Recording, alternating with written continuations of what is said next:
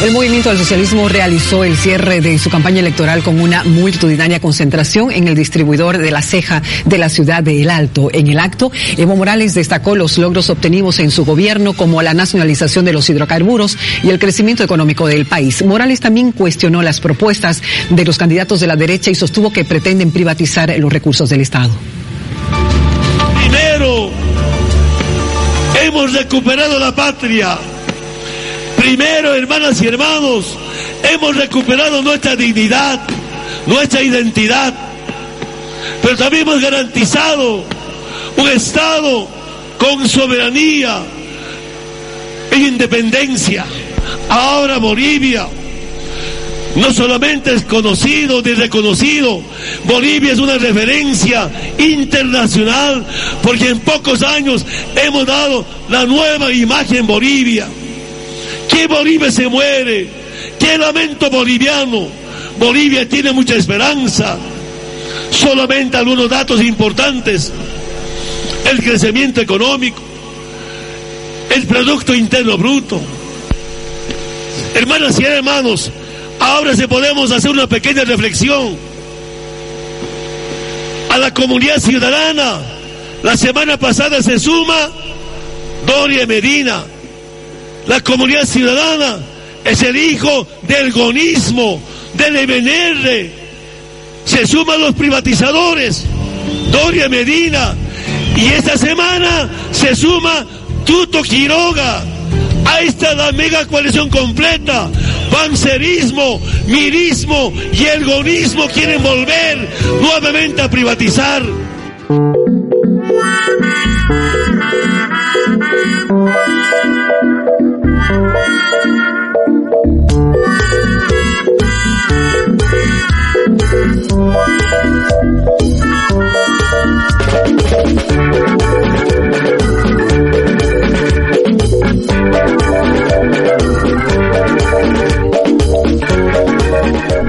Eh, hoy me levanté con el pronóstico no muy alentador para un masista, es el mío, que va a haber segunda vuelta en Bolivia. Seguramente me voy a equivocar. Epa. Es el- eh, me levanté Epa, con esa epa, sensación. epa. Ah, es una sensación. ¿En qué se O sea, basa? que va a ganar Evo Morales. Creo que es pronóstico tipo del tiempo. Te levantaste y dijiste, vamos a tirar un Saqué número. el dedo.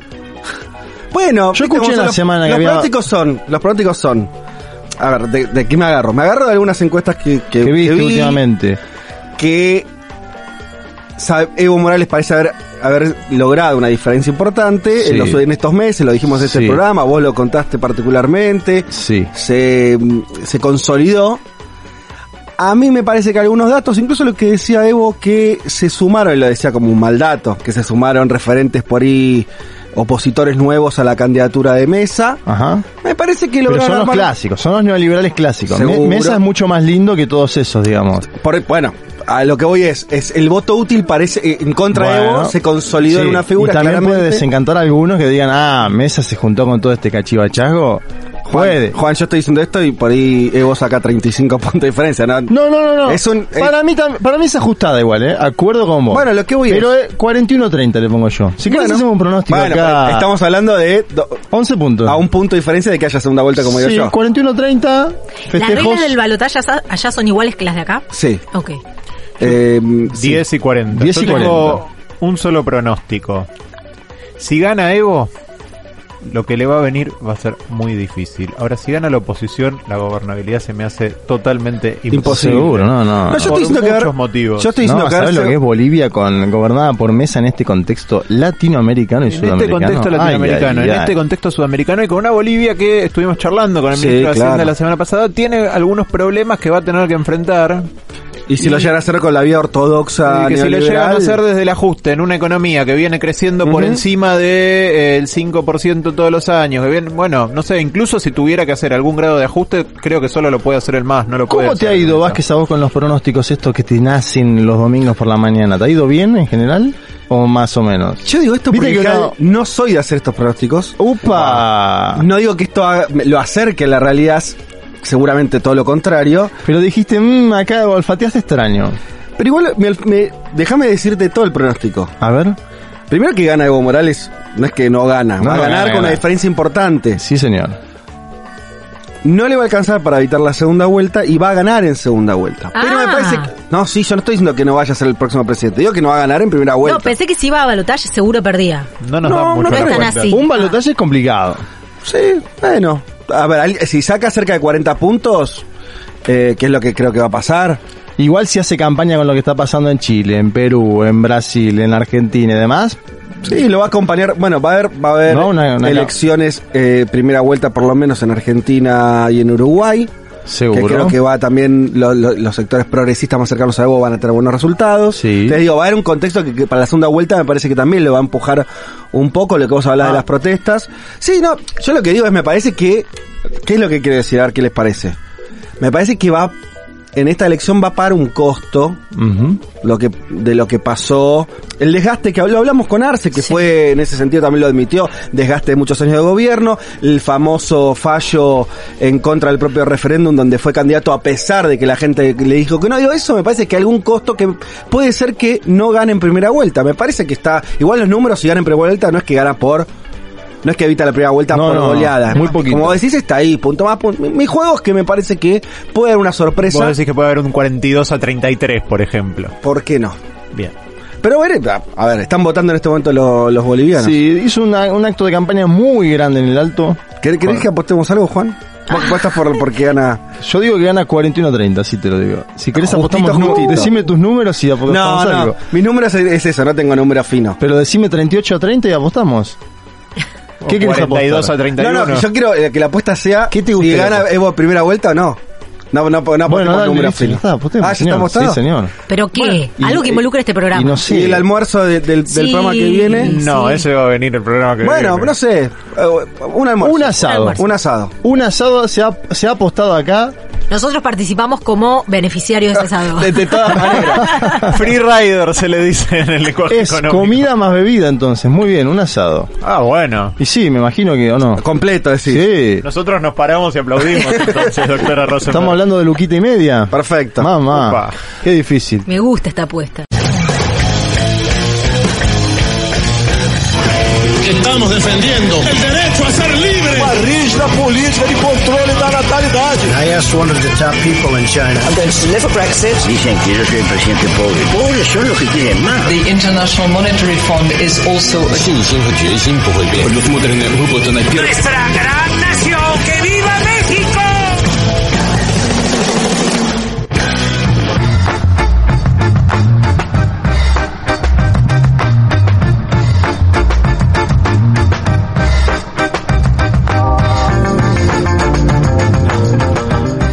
Buen domingo para todas y para todos. ¿Viste los Domingo. comentarios de la gente en la semana, no? Van a hacer un especial de 18 horas. ¿Qué van a hacer? Está prendido fuego el mundo. Sí.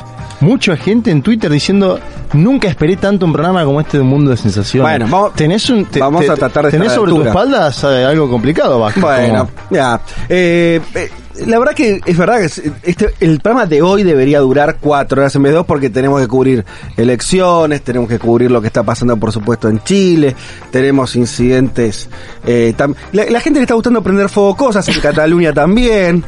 Eh, ¿Cómo muy del fuego, fuego, ¿no? Muy del fuego. Venimos del fuego también en Ecuador. Es lindo el fuego. Y no estamos con... A vos te gusta el fuego. Tiene Algo me dice. algo, ¿no? Es- Eh, eh, yo me puedo quedar horas mirando el fuego. Claro. Y el vietnamita se hace dos así, aparte usted. Eh, a mí me gusta prender el, ¿no? el fuego del asado. Rápido, además, sí, sí, tiene un método bastante de protesta. Sí, muy, muy de, de- de quema de subte. Y Bueno, además después acá nos estamos... Tenemos Líbano, Irak, hay protestas No, en todo bueno, el mundo que, sí. no, que no, ya no íbamos a tocarlas. no, sí, sí, sí. Pero digo, está Agen- explotando. Agenda comprimida, vamos a tratar de estar a la altura, vamos a dedicarle eh, tiempo y relevancia obviamente a lo que está ocurriendo en Chile. Eh, y al mismo tiempo, a ver, lo de Chile eh, tiene un montón de aristas, las vamos a tocar a lo largo del programa. eh, pero hay dos o tres cosas que a mí me están sorprendiendo. A ver. Pri- primero, algo que el doctor Shapiro le viene diciendo, que es la relevancia de los militares en América Latina. No teníamos en Chile, no, un casi- el casillero Chile no estaba ahí. ¿No? Vos tenías Brasil, Ecuador a partir de lo que estuvo pasando últimamente, donde, ¿no? Em, Lenín Moreno se recostó en los militares, pero Chile, ¿no? Eh, bueno, y finalmente Hoy tenés, hoy, en estos momentos vos abrís el Mercurio, el diario más importante de Chile, y tenés declarando un general que dice que va a evaluar eh, las restricciones de libertad de los chilenos en las próximas horas. Así, sin mediación Claro. política, señores. Es nuevo, no diría- está diciendo que va a recibir órdenes sí. del presidente, está diciendo que él Sí. designado por el presidente, Sí. pero él va a decidir si el toque de queda, si las libertades, una cosa, pero impresionante. Los chilenos me parece que todavía no toman conciencia de lo que les está pasando. Igual es nueva de los últimos años, Fede, eso, porque Chile tiene una historia, a ver, No, si sí, decís Chile, claro. Chile militares y... ah, ay, un ay, ay. país, recordemos, me parece que hay un dato ahí del toque, lo que significa el toque de queda en Chile, que no, me parece que no significa en ningún otro país de Sudamérica lo mismo. Chile se declaró el toque de queda el 11 de septiembre de 1973 y se levantó el toque de queda el 2 de enero de 1987 Así es. Bajo la dictadura poquito largo de Augusto fue. Pinochet. Fueron casi 14 años ininterrumpidos de toque de queda. Que significa que a la noche, a partir de un horario que puede ser la tarde-noche, en general eh, es a las 10 de la noche, puede ser antes, los ciudadanos no tienen derecho a estar en la calle, digo, para el que, porque los jóvenes no tienen por qué saber esto. Claro. No tienen derecho a estar en la calle y te puede eh, un militar meter preso o disparar. De 22 a Bien. 05 en general. Sí. depende, bueno, durante el pinochetismo eh, hubo tiempo que fue horas muy de la madrugada, tuvo distinto, obviamente distinto volumen, pero digo, pues estuvo ininterrumpido durante casi 14 Ujú. años. Y otra cosa, efectivamente, es esto de los militares dando órdenes, porque algo que pasó con las Fuerzas Armadas chilenas, las Fuerzas Armadas argentinas, también por la dimensión de la tragedia, de, de- de la represión, de, es que fueron Fuerzas Armadas que se subordinaron mucho más al poder político que otras que fueron menos reformadas en ese sentido eh, durante eh, los años de recuperación democrática, también por la dimensión de sus dictaduras. Si uno mira lo que fue la dictadura chilena eh, contra la dictadura brasileña, la dimensión de la represión es incomparable.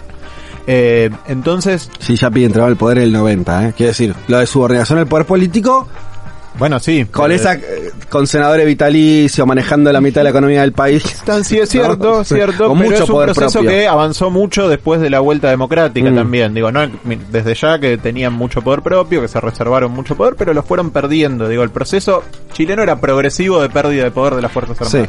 Ver a un general dando órdenes en Sí. la calle, bueno, Es muy sorprendente. El eh, otro dato sí. que creo que es positivo, porque se marcan ustedes como negativo y es cierto. Esto de la juventud en las calles, ¿no? Que sobre todo los estudiantes, no es la primera vez en los últimos 10 años que en Chile son los estudiantes los que están a la cabeza de las movilizaciones. Y acá, más allá del toque de queda, de lo preocupante que está en las calles, ya Piñera anunció ayer que baja el aumento propuesto en el metro. Es decir, ya hay una primera conquista, Sí. digo esto como para mostrarlo, después lo vamos a tratar Obvio. mejor. Eh, hay algo interesante ahí por abajo. Totalmente. Bueno, y Eh. que la gente, perdón, la gente reaccionó al propio toque de queda con ayer a la noche. Eh, la, la televisión argentina es tan mala que ni siquiera te ofrece un canal de Chile en vivo. ¿No? Lo que te ofrecía un canal chileno con cosas grabadas. Digo, de esto para dato al margen. En YouTube, si veías un canal chileno en vivo, había protestas a la madrugada todavía, en medio del toque de queda, de gente protestando. Sí. O sea, eh, y de hecho se preguntaba al periodista, eh, le preguntaban al ministro de Interior a la Chadwick. una de la mañana, Sí. que salió a dar una conferencia de prensa, y le decían, eh, y la desobediencia a los militares, o sea, la, mirá la lectura chilena también, ¿no? Eh, Del establishment a un punto. Claro. La gente ha desobedecido a los militares. Eh, ¿Quiere escuchar algún, alguno, hay, hay algún audio ahí de, de, de escenas de diálogos ayer a la noche en las calles de Santiago? Sí, pues, eso así tiene que ser. ¿Dónde va? Yo a las rejas. Ha sido difícil tomarlo como... Sí, pero no importa, vale la pena. Felicitaciones a los chiquillos que están dando la lucha por nosotros, que nos transformamos en unos cobardes. Ahí está, felicitaciones a los chiquillos.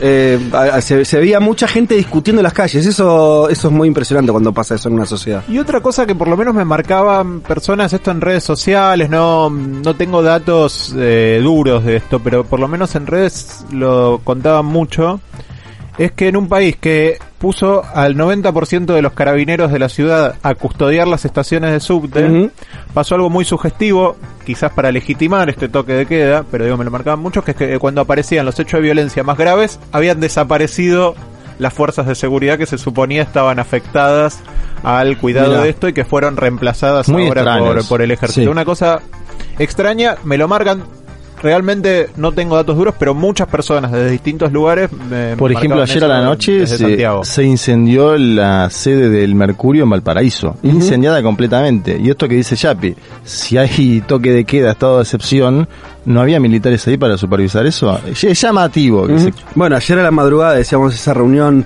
de esa conferencia de prensa de, de urgencia que le da el ministro de Interior eh, y el ministro de Defensa también. Nombrar, eh, despliegue militar llegaron a decir que al día de hoy en Santiago desplegaron, en, no, en todo el país mejor dicho, casi 10.000 militares, chicos. 10 lucas de milicos armados en las calles. O sea, no, es de- no es que sacaron a un regimiento, sacaron las Fuerzas Armadas enteras más o menos. Eh, es una Sí, cosa... ¿Eh? Más Son- o menos son- una división. Son 10 No superclásicos de la Argentina. Son 10.000 10 militares. ¿Ustedes Tremendo. saben lo que son 10.000 militares? No estás hablando de mil policías, que es un montón Sí, sí, de sí. policías. Sí. Son militares. Una, una cosa impresionante. Eh, que conozca Santiago la imagen de Plaza Italia, un lugar muy icónico y además muy caminable, muy amigable, digo, por tan, pasada por tanquetas, con los tipos con la mira apuntando. Una cosa además también muy extraña, muy muy propia de un despliegue que no es de fuerza de seguridad, ¿no?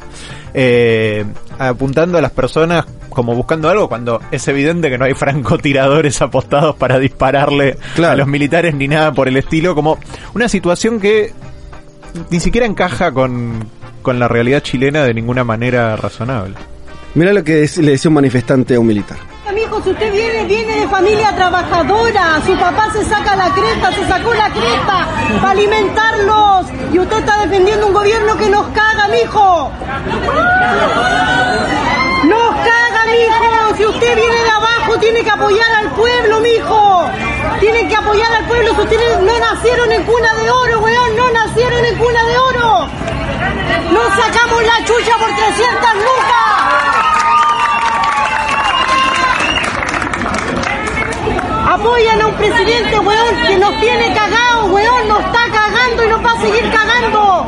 Es justo que tengamos que pagar dos lucas por ir y volver de la casa, weón, con 300 lucas. No es justo, mijo, ustedes vienen de abajo, vienen de abajo, weón. Bueno, clarito la señora, ¿no? Le, le espetó ahí. Esto fue la entrada de una de un subte, justamente, metro, sí. donde eh, donde se daban estos diálogos, por Y llamarlo se de lo dice a un militar que le da vergüenza mirarla. El militar mira para otro lado y claro, es choqueante lo que te dice la señora. Te está diciendo, vos estás, eh, te estás poniendo a favor de un presidente que está haciendo todo esto cuando no venís de cuna de oro. Es, es importante el mensaje. Insistimos que vamos a volver sobre este tema más a desarrollarlo más eh, en los próximos minutos. No queríamos dejar abrir el programa con eh, esta cuestión que nos parece que es la que nos tiene a todos muy atentos. Para los que están muy eh, bajaron de otro planeta, ayer estuvieron haciendo otras cosas y por ahí prendieron la radio y nos estamos en- están enterándose con nosotros lo que sucede en Chile. Básicamente, muy básicamente, aumento del precio de el subte eh, lo que encendió la mecha de protestas, que la magnitud de la magnitud, la extensión y la intensidad de las protestas que implicó quema de, trenes del- de, los subtes, de edificios, como decía Juan, de este de diversos, de- también de eh, La una empresa eléctrica, eléctrica, La empresa eléctrica, sí señor, italiana. fue como no como si Chile de pronto era otro país, ¿no? Eso es lo que me parece le pasa a los propios chilenos, lo que miramos Chile y la reacción del gobierno de Piñera que fue militarizar la Instantáneamente. sociedad. No hubo, eh, incluso antes de ir para atrás, como dice Juan, con el aumento este, que ya no es la, la- la agenda que están discutiendo. No, no, no, no, Pero claro. antes de esto lo que hizo fue militarizar, eh, y eso es una respuesta por Muy Argentina- parecida a la de Lenín Moreno la semana pasada. Digo, ahí hay, Sí. hay, una, hay ciertas equivalencias. Y yo decía ayer que quemó etapas, en cierto modo, Piñera, porque militarizó y al instante dijo, bueno, bajamos la medida, pero igual, aún con el anuncio, siguieron las protestas y siguen. Por lo cual es más complicada la situación que la que terminó pasando en Ecuador, a mi forma de ver. Y, eh, y vamos a estar hablando de las reacciones que esto trajo en el arco político, sobre todo el opositor. ¿Cómo reaccionó la oposición en Chile? Con, Interesantes. es una oposición o unas oposiciones, ¿no? Tenés sectores más moderados, sectores más de izquierda. eh, Una oposición que además está liderada, por lo menos a la izquierda, por muchos de los que participaron de las rebeliones estudiantiles de Ujú. 2011 y después este posteriores, Sí, señor. ¿no? Voy a decir solamente esto, no sé si estarán de acuerdo o no, compañeros. Lo que, más allá, ahora vamos a hacer un fino sobre eso después, pero a grandes rasgos, una cosa que, de lectura que se puede hacer, es que en estas protestas hay un déficit de representación política. No tenés a esa oposición liderando las protestas ni bancándolas tanto. O sea, Seguro. con matices y todo, pero no tenés eso. Eh, ¿Cómo lo tendrías en un país como la Argentina? Decirlo, para Sí, decirlo sí. muy rápidamente. Es más espontáneo. Y no me refiero solamente a los políticos, no tenían las centrales sindicales al frente de las protestas. Esto era, era, un, era un poquito silvestre y un poco a la buena de Dios, Sí, ¿no? quiero- en el 2001 tampoco las tuviste acá. Quiero decir, en Argentina también depende el Depende del contexto, claro. por supuesto. Eh, hay mucha gente de Chile escribiendo. bueno, Eh, nada, me parece que está bueno incentivar a que lo sigan haciendo en Por nuestro programa y en algún momento lo leeremos. Una compañera Argenmex me dice, en México también hubo fuego, pero no del esperanzador. Ajá. Aclarando esto que hubo varios países Sí. esta semana que tuvieron fuego, nos, nos faltó mencionar ese caso. sí, claro. Quizás en otro momento podemos dedicarle algunas líneas. Eh, ¿Leemos algunos mensajes Sí, ahora? lee, léete Ah, alguno- algún mensaje, sobre todo de los chilenos me interesa muchísimo lo que tienen para contarnos. Dice, los chilenos sí tenemos conciencia de tener a los milicos en el poder. Volvimos a 1973. Anoche tiraban Uy, uy, uy. a matar a la población en Valparaíso, arrastraron los milicos. Bueno, hay muchos videos en Twitter de eso. Muchos videos de eso que, que hace meses se- sobre Venezuela o, o años se ponían en Twitter y demás. Muchísimos videos en Twitter. Ojo, atención con eso. No se olviden cómo muchos chilenos le echaban la culpa de los saqueos a los venecos exiliados venezolanos. Chicos, no bajó el valor del transporte, solo lo congeló en un anuncio, luego a la hora decretaron toque de queda. La gente no respetó el toque de queda, hubo zonas liberadas, por milagro no murió más gente. Tengo parientes allá, hubo cacerolazo. Sí, hubo un cacerolazo muy extendido, eh, sobre todo a la noche. Después que se anuncia el toque de queda y supuestamente los ciudadanos no podían salir más, hubo una reacción eh, con las cacerolas. de zona liberada, otra persona más que nos habla de esto, ¿no? Eh, bien, bueno, em, les insistimos, esto no termina acá, vamos a estar hablando por supuesto de todo lo que ocurrió con, de- en, en Chile, que lo que está ocurriendo. em, y vamos rápidamente igual a contar qué otras cosas eh, vamos a tener en, en este programa hasta las 14 horas para ustedes. Ustedes, Julia. Yo voy a seguir con Chile. Bien. Sí, hace un par de domingos atrás decíamos que queríamos de alguna manera empezar a recorrer los alrededores del aniversario de los 30 años de la caída del muro de Berlín. Ajá. Hablamos de Rumania. Hoy vamos a hablar de un país que a priori parecería no tener nada que ver con lo que pasaba en Europa hacia 1989. Vamos a estar hablando de Chile alrededor de esos años, pensando si se puede eh, vincular de alguna manera un hecho con otro. Particularmente vamos a estar hablando de la película chilena No, Ah, sí. en referencia al plebiscito de Pinochet que lanza en el año 1988. Tengo que agradecer a las compañeras Emilia Castro Rey y a Julieta Weisgold que me invitaron a una charla donde hablé de esta película y de ahí surgen algunas de estas ideas. Creo que las conocemos, Creo que las conocen, sí. Excelente, excelente. Un saludo también a, a, eh, ellas dos. Eh, Yapiro, vos eh, además nos vas a contar el otro lugar donde eh, hubo in- incendios. Y Uno de los, digamos. Uno de los, uno de los. Este, que tiene que ver con Barcelona, y Cataluña y, la reacción. Madrid también, porque vamos a hablar un poco de la sentencia del famoso proces, que es el proces, bueno, este plebiscito eh, convocado al margen de la legalidad española para declarar la República Independiente de Cataluña, que terminó efectivamente en una declaración unilateral de independencia. Hace y dos años fue cuando empezaba este programa. Totalmente. El primer programa fue marcado por eso, por esa elección. Con un entrevistado desde Barcelona, si no sí, recuerdo mal. sí, sí. Sí, señor. Bueno, eh, hubo finalmente sentencia para casi todos los que encabezaron ese proceso y las sentencias fueron muy duras. Muy duras. Y con esas sentencias muy duras también las reacciones en la calle lo fueron. Entonces, vamos a estar analizando un poco qué pasó, qué está pasando y cómo afecta esto a las elecciones en España, que son el 10 de noviembre, o sea, dentro de ya tres semanas. Ya. Eh, bueno, obviamente van a afectar eh, el proceso electoral, Sí. van a afectar las posibilidades de la izquierda, van a afectar las relaciones territoriales dentro de, de España, así que vamos a estar recorriendo eso. Bueno, todo esto y mucho más eh, después, inmediatamente después de escuchar... Eh, aquí, ah, mirá, bueno, nos vamos a, a otro lado, que es Brasil, un toque, un toque de alegría, un toque de relajo, un gran artista. Dame Brasil que está nublado aparte. Un gran artista Dame sol. Eh, vamos a escuchar a Yavan haciendo Fato Consumado. Futurock. Futurock.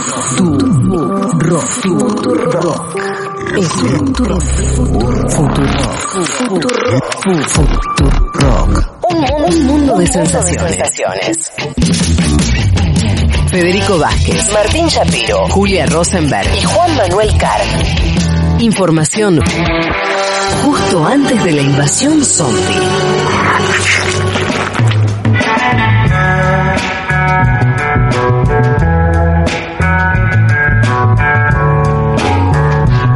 Bueno, ya les podemos decir porque se encuentra en las instalaciones de Futurock eh, que la persona que invitamos para conversar sobre lo que está ocurriendo en Chile es nada más y nada menos que Marco Enríquez Ominami, persona que ha salido en este programa, ha sido entrevistada por teléfono, nunca en el telefónica. piso. Hoy lo- por suerte lo tenemos eh, aquí para, para conversar eh, sobre lo que está ocurriendo en Chile. Recordemos Hoy un acusado, Marco Enríquez. ¿Cómo? Y A ver. él estaba motorizando un grupo de Puebla, un Sí. espacio progresista latinoamericano, y parece que hay acusaciones de que el grupo de Puebla estaría detrás de In- las manifestaciones. insólito porque ni- Entonces se han grupo- como in- incitador a este al odio, a los pero- desmanes. pe- Pero nadie del grupo de Puebla gobierna en los otros países que está pasando esto, también hay que decirlo. Es bueno, lo hablaremos con él, es extraña. es ¿De quién hizo esa, esa acusación? No, en Twitter, diversas personalidades, dirigentes políticos de Venezuela, etcétera. Bueno, eh, pero no, en serio, vamos a estar hablando con él. Creo que es un entrevistado de lujo para, para hablar con, con ustedes sobre lo que está ocurriendo en Chile, algunas cosas que ya conversamos acá en la apertura del programa y eh, que profundizaremos, pero antes de, de eso, eh, vamos eh, con el otro tema que queríamos acercarles a ustedes que tenía que ver con lo que está ocurriendo a partir de que se conocieron la sentencia las sentencias a los líderes independentistas catalanes. Sentencias muy duras que Yapi nos adelantaba, que además se dieron a conocer en Madrid, ¿no? Eso simbólicamente, ¿no? El poder central eh, condenando a eh, líderes este, de lo que ellos también consideran que es un país aparte, una nación aparte, en fin. Y, y esto también generó revueltas, eh, desmanes, etcétera, el, este, sobre todo el centro de Barcelona, particularmente, que creo que es lo que siendo un punto turístico mundialmente conocido, ¿no? Como que todo el mundo quedó ahí un poco sorprendido. Eh, Shapiro, vaya usted. A ver, eh, empezamos. Al comienzo de la semana se conocieron las sentencias del proceso, lo que decíamos, con condenas de entre 9 y 13 años para los líderes. La condena más dura fue para Oriol Junqueras, que era el vicepresidente del gobierno catalán. De la Generalitat. de la Generalitat de Cataluña. Eh, Oriol Junqueras recibió una pena de 13 años de prisión, que es una pena, para ponerlo en contexto, más alta que la que recibieron los líderes de la sublevación militar del 23 de febrero en los 80 contra la en los 70, perdón, contra la democracia española. Quiero decir, para poner en contexto, esta pena fue más dura que la de un intento golpista Durísimo. violenta. Mira vos. Bueno, eh, esta sentencia se dictó por cargos de sedición y por cargos de eh, malversación de fondos públicos. ¿Cuál es el problema de esta sentencia? Bueno, justamente una cosa que tuvo de característica este proceso independentista que fue un proceso pacífico. Digo, incluso cuando nosotros cubríamos los incidentes, la verdad es que más allá de algunas escaramuzas, algunos golpes, algún objeto que voló, el proceso se llevó adelante sin eh, episodios de violencia particularmente graves, o sea, no hubo muertos, no hubo heridos de, de demasiada gravedad. Realmente fue un proceso muy objetado desde el centro, pero que se llevó dentro de un clima de mucha división social, pero de convivencia razonablemente pacífica. ¿Qué podía hacer? Digo, uno se pregunta desde un Estado central que en principio reafirma su autoridad y que no tolera que eh, alguien vaya y declare la independencia. Bueno, podía tomarlo incluso como una manifestación. Ok, no le doy eh, eh, valor constitucional, no le doy, no reconozco esta declaración unilateral de independencia, incluso puedo intervenir la, la región como efectivamente se hizo, pero darle valor de sedición a un proceso que no fue violento, en el cual el gobierno no hizo cosas como retener impuestos, como desobedecer la estructura federal, como dejar de transferir recursos al Estado central, bueno, me parece que es complejo, que es polémico. Sí, porque, a, ver, eh, lo único que hicieron, lo único, eh, lo que no hicieron los independentistas fue lo, lo que vos decís, tomar eh, como válida la independencia y hacer acciones de independencia concreta. Lo que vos dirías es, bueno, corto la línea que me une a España. Eso no llegó a hacerlo. Lo único que hizo fue esa declaración en el Parlamento. Fue el, ¿no? el gesto más fuerte. Exactamente. Que no, Entonces- no deja de ser una declaración política. Exactamente, entonces digo, siendo una declaración política nula, se podía declarar inconstitucional en los Sí. tribunales Y listo. y dejarla como eso, Y no aparte duró, un- reconocerlo. duró un segundo, Yapi, esa foto que están festejando. Y después Sí. dicen, bueno, que más o menos que no. Somos independientes, pero más o menos. Sí, de ¿no? hecho, ese, cuando se declara la independencia no hay algarabía en ese momento. ¿se No, no, hubo mucha tensión. pero al instante dijo, bueno, esto todavía no Sí. es aplicable. Exacto, exacto. Entonces me parece que, digo, había caminos que tenían que ver con eh, soluciones menos eh, drásticas. Me parece que la sentencia y el modo en el que se Ajá. da el proceso tiene que ver con dar una señal de dureza, que fue el modo en el que decidió encararlo el gobierno de Mariano Rajoy, que en ese momento apostaba al contrapunto fuerte con el independentismo para crecer entre en el resto del país, que es algo que, de vuelta, cualquiera que haya por lo menos visto medios o ni que hablar si visitó, va a ver que las calles de Madrid estaban pobladas de banderas españolas en todos los balcones. Decís que lo usó también políticamente el gobierno de Rajoy. efectivamente el gobierno de Rajoy pretendía usarlo para fortalecerse políticamente. Claro. eh, a costa de eh, otros que tenían que tener posiciones más dialoguistas, como el PSOE, por ejemplo, que tenía que conciliar posiciones españolas con un partido socialista catalán que tenía una postura más ambigua. Bueno, efectivamente un modo de autoafirmación. ¿Qué pasó cuando Rajoy fue señalado por Pedro Sánchez? Pedro Sánchez medio que heredó el proceso y se desentendió. Dijo, es un asunto del Poder Judicial, Que decía la justicia. que decida la justicia, fue a elecciones, se fortaleció, le fue bien, pero no pudo formar gobierno. Y aquí tenemos, poco antes de las elecciones, 15 o 20 días antes de las elecciones, acaba de explotar una pequeña bomba, esos cisnes negros, pero en este caso no era negro porque estaba previsto, eh, sobre el mapa político español. Entonces me parece que es una sentencia que es excesiva para el volumen que tuvo el proceso, en la medida en la cual podría haber sido tomado de otra manera. Se busca esto, se busca la justicia de Madrid, podría haber hecho un tribunal español basado en Cataluña, este, se buscó la justicia de Madrid. Eh, las condenas son grandes y por supuesto con este tipo de condenas, una condena tan dura generó reacción social. Condenas que son en general superiores a los 10 años, ¿no? Lo dicho, entre 9 y 13 años, sí. La de Junqueras Condena- 13, fuertísima. Junqueras es uno de los líderes políticos más importantes del- de los independentistas. El otro líder importante que era Carlos Puigdemont no fue condenado sencillamente porque se fue a exiliar a Bruselas. Pero Ot- se puede activar la... Otra situación ¿No? extraña, digamos, que un país de la Unión Europea no le, no le da automáticamente un prófugo a otro Sí. país de la Unión Europea, ¿no? Digo, no confía del todo en sus instituciones. Bueno, hubo protestas, grandes protestas, y estas protestas volcaron también una división dentro del mapa político catalán, así que vamos a tratar de explicarlas. Hubo manifestaciones pacíficas que después derivaron en violencia hacia el final, hubo ocupación de aeropuertos, hubo bloqueos de cortes de rutas, estas cosas que nos dicen que en Europa no pasan. Sí, hubo- bastante tercermundista la, forma de protesta, sí. sí, o La- es si miramos chiste. Francia, claro, sí. Eh, cuando la gente protesta, protesta. Exactamente. Y me parece que esto va a generar algunas repercusiones políticas. Vamos a escuchar a Gabriel Rufián, que es de ERC, es casi la mano derecha de Oriol Junqueiras, y él estuvo hablando de las protestas y de la violencia. Eh, le pedí hace unos minutos el ministro del Interior en funciones aquí desde los micrófonos del Hoy por Hoy le pedía al presidente de la Generalitat que condenara de forma explícita los incidentes, la violencia de ayer en Barcelona y en otros puntos de Cataluña. ¿Se lo pide usted también?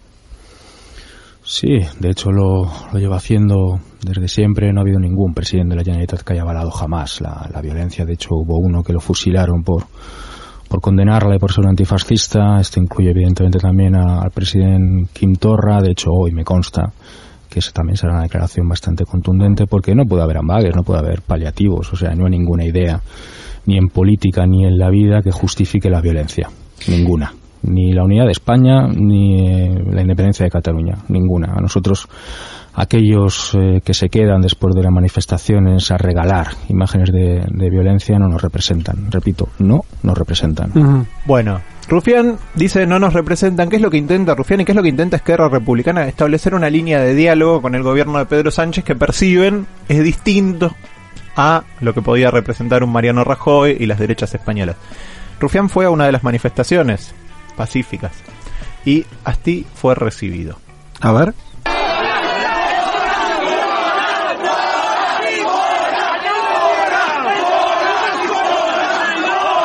Sí, te oigo.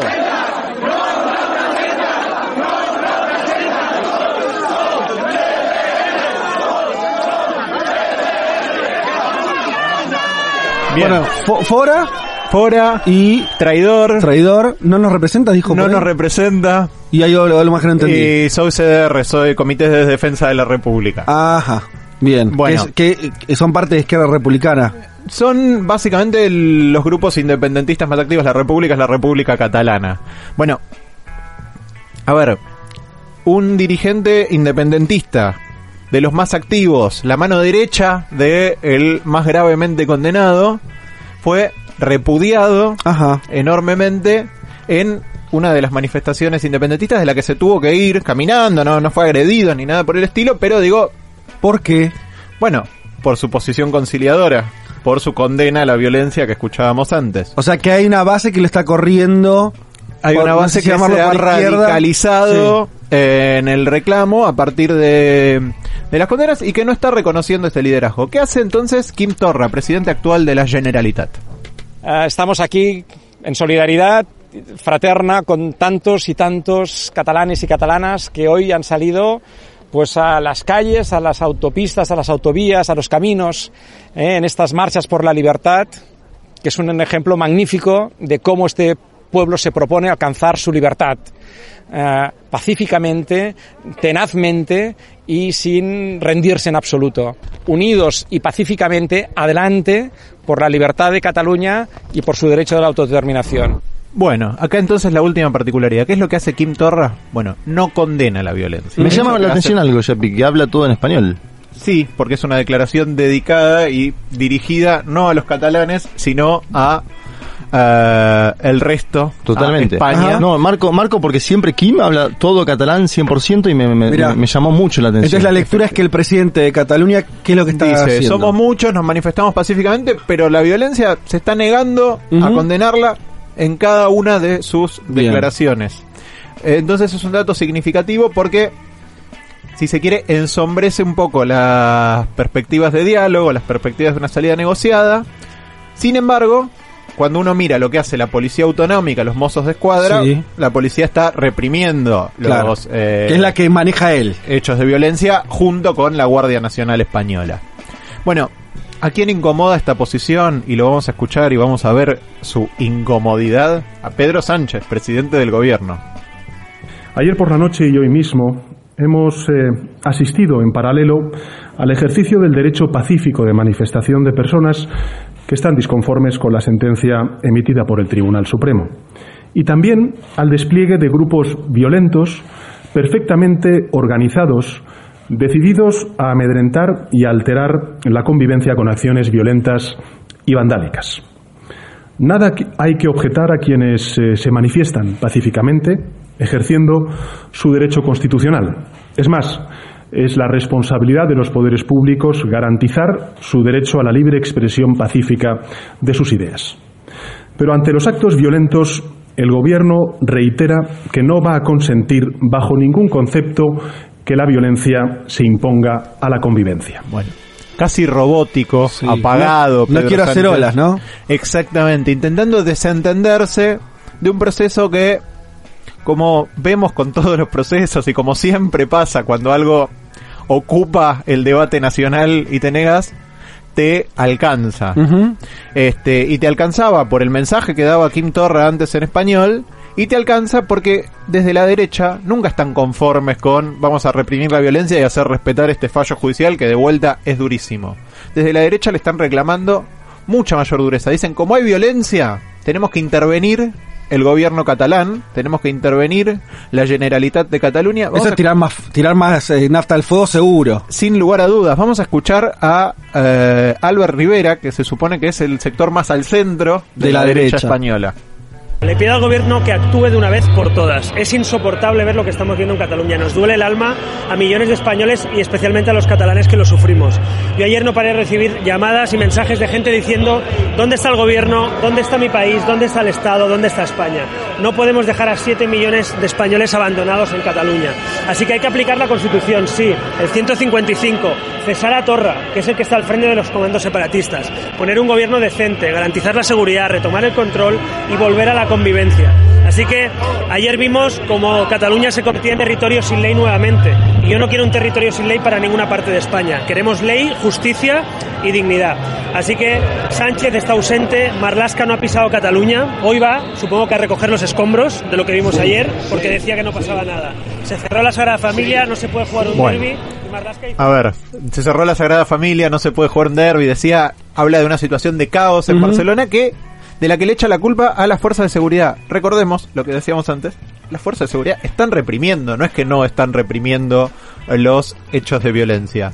Ahora, efectivamente, ¿qué, ¿cuál es la estrategia de vuelta? Echarle leña, echarle nafta al fuego, porque el cálculo de ellos es entre 7 millones sobre 40 millones de españoles, nosotros tenemos que ganar si hay un enfrentamiento Ujú. entre una región y el resto del país. Obviamente, eh, para la convivencia a largo plazo de España, para la unidad española, para que las regiones se sientan parte, es un discurso que es muy dañino. Te pregunto esto, Yapi. Sánchez como presidente, ¿tenía posibilidades de, desde el gobierno, que estas condenas no fueron lo que terminaron siendo, o sea, que no sean tan duras? Te lo pregunto de esta manera, porque en realidad el que acusa es el Estado español, por lo tanto el gobierno, luego los fiscales del Estado. Esto yo eh, recuerdo que se lo endilgaron mucho a Rajoy, que tuvo una política de pedirle máxima dureza en las acusaciones. Y había activado el 155. Además, Sánchez le eh, ta- también tuvo ma- margen de maniobra o, ya estaban las cartas echadas y no podía hacer mucho. Tenía un margen de maniobra si hubiera querido tomar un rol activo Claro, y claro. querido involucrarse en un conflicto que le genera problemas al interior del partido, que le genera problemas al interior del progresismo y que le genera problemas en un mapa español en el cual si uno ve cuáles son los las regiones que votan más eh, fuertemente en contra del bloque de derechas, las regiones que no mandaron diputados del bloque de derechas PP Ciudadanos Vox son el País Vasco y Cataluña. Entonces a Sánchez eh, esto digo involucrarse de cualquier manera le podía generar problemas internos por ser demasiado blando con los independentistas, una acusación que ya recibe o eh, por endurecerse, obviamente, una pérdida de apoyo en eh, las regiones eh, más Se entiende, el tema de cuando quedas en el medio, El problema, eh, a veces eh, perdés de los dos lados, ¿no? Sí, hasta ahora Sánchez lo había podido maniobrar, lo había podido hasta manejar. estas protestas. Cuando uno escucha los discursos de ERC, del Partido Nacionalista Vasco en la pose, estaban todos favoreciendo un gobierno de unidad progresista. ¿Qué va a pasar ahora con estas Sí. protestas cuando es mucho más contundente la expresión callejera, cuando es mucho más grave la violencia, cuando es mucho más grande el enfrentamiento? Bueno, es muy complejo. Eh, seguramente Sánchez no va a salir fortalecido de este proceso y es posible que en algunos lugares de, de España, sobre todo donde el nacionalismo es más fuerte, la derecha se fortalezca algo y dentro de Cataluña quizás los sectores menos dialoguistas, por lo menos es lo que estamos viendo en la calle, los que están menos dispuestos a facilitar un gobierno progresista. eh, Los más independentistas decís también. Sí, pero algunos, por ejemplo, son conservadores, ¿no? No necesariamente son los, la radicalización nacionalista no, no es... No, no dije progresista, por eso más Los independentistas. más independentistas, claro. Que eso también se fortalezca electoralmente. Los más intransigentes este, se fortalezcan y otros, como la izquierda republicana, por más que haya sido independentista, con una postura más conciliadora, se debiliten.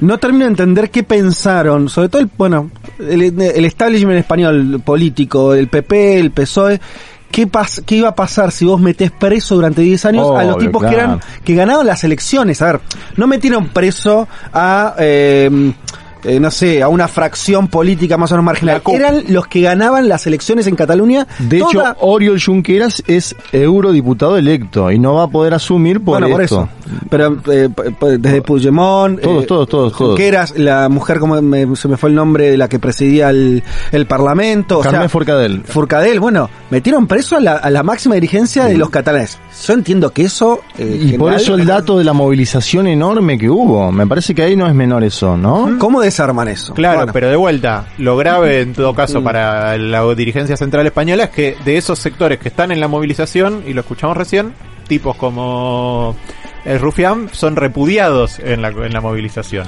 Complejo el panorama. Bueno, gracias, Yapi. Eh, hacemos una tanda rápido y ya volvemos eh, con nuestro invitado para hablar todo lo que está ocurriendo en nuestro país hermano Chile. Un mundo de sensaciones.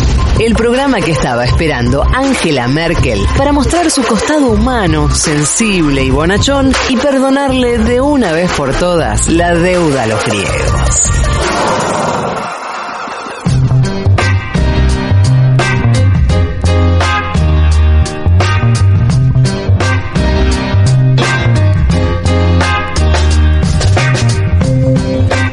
Como les prometimos al principio del programa, hoy nuestro eje iba a girar sobre lo que estaba ocurriendo en Chile. Les comentamos algunas cosas al inicio, eh, pasamos algunos audios eh, para que tuvieran un poco el termómetro de lo que estuvo pasando en las calles ayer de Santiago, que estuvieron literalmente prendidas a fuego, pero además con un montón de gente eh, manifestándose, decíamos con un despliegue de los militares, que sobre todo Argentina nos sorprende enormemente el protagonismo que están teniendo en estas horas.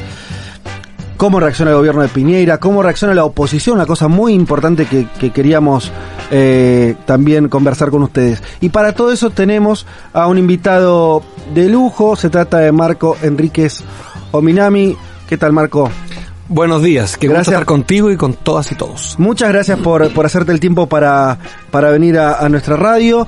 Em, te presento como sos varias cosas a la vez, ¿no? Pues sos... eh, es justo que primero te diga que sos cineasta como primer eh, definición, pero alguien que, con- que viene de una familia con muchos políticos eh, en su haber y, eh, y fuiste candidato a presidente tres veces En ocho años. en ocho años. Rápido. Eh, récord. Intenso, sí.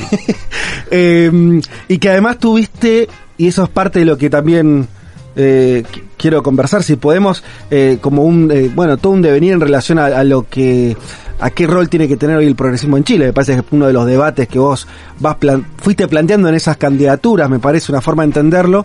Eh, nada, eh, primero que nos hagas un pequeñísimo balance introductorio de cómo ves la situación hoy. Te lo abro desde este lugar, vos llévalo donde quieras, pero insisto que lo que a mí me sorprendió es hoy entro, entras ahora al Mercurio y lo tenés a un general decidiendo, y lo pone así, él dice, bueno, voy a ver, voy a evaluar en términos personales, lo dice, eh, si cuánto dura el toque de queda, cuántas restricciones a las libertades un general decidiendo en Chile, ¿no? Las calles y el dominio de Chile despliega, ayer lo decía el ministro de Interior, de 9.000 militares en todo Chile. No sé, ¿qué, qué, qué- qué decide esto? ¿Cómo te sorprende a vos? ¿Es una sorpresa más para los argentinos esta ese protagonismo militar de pronto? Eh, no, buenos días de nuevo, gracias. No, no me sorprende nada. La historia de Chile ha sido construida por los militares. Eh, Michelle Bachelet, la expresidenta, nombró un militar jefe del servicio electoral de Chile. O sea, te quiero decir que tenemos cultura militar, que es el ejército como ellos mismos se definen, el ejército jamás vencido. Ujú. Las fronteras de Chile, como en todos los países, pero aquí de manera mucho más reciente, son producto del éxito militar de Chile contra Bolivia y con Perú. La política exterior se hace en función de una reflexión militar con Bolivia y con Perú.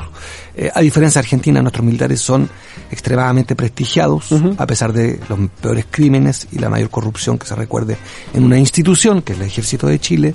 Por tanto, no me sorprende nada. Siempre los militares han jugado un rol y es parte de la ingenuidad de la izquierda chilena no tener verdaderas reflexiones sobre lo que son los militares.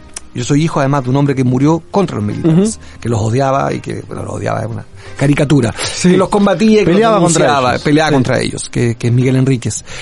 Todo esto para decir no me sorprende. En, eh, para las catástrofes naturales, quienes se lucen en Chile son los militares. Eh, entonces tienen un, eh, incluso una ley bien inédita en América Latina que es la ley reservada del cobre. Son financiados por el cobre chileno todos los años para comprar armas. Todo esto para decirte que es normal, que es eh, lo que para usted es normal, para nosotros es completamente normal. Son un factor visto como un factor de moderación y de paz. Digo por las capas medias, estoy hablando del sentido común chileno, Se no el mío. Estoy Sí, sí, que- sí, sí. Por tanto, lo que hoy está pasando es, es gravísimo, es traumático, pero quizás lo menos anormal de todo es que un militar nos dicte lo que hay que hacer. Es nuestra historia. Eh, ah, dicho esto, igual eh, en democracia no habían tenido la participación de militares reprimiendo las calles, entiendo yo. Esto Así sí es es. la primera vez que ocurre. Total. Desde el golpe, habíamos tenido en 2010, después del terremoto, eh, un estado de emergencia. Ajá. Pero por catástrofe natural, Claro. que no tiene nada que ver. No, yo creo que esto es completamente eh, inédito, aunque es repetido, pero después de 46 años pasa esto, que los militares controlan el pulso de la sociedad chilena. Yo creo que esto es... eh, yo, yo doy pocas entrevistas, hace dos años que me retiré de la política contingente em, y voy a cuidar mucho mis palabras porque además estoy en Argentina. Eh, pero el innombrable, vale decir Sebastián Piñera, eh, a partir Sí. de ahora tiene un problema adicional. Ajá. Lo sí. que estás diciendo tú muy inteligentemente es eh, que hoy día el control de la política chilena lo tomaron los militares. O sea, da un poco lo mismo que el día él nos diga.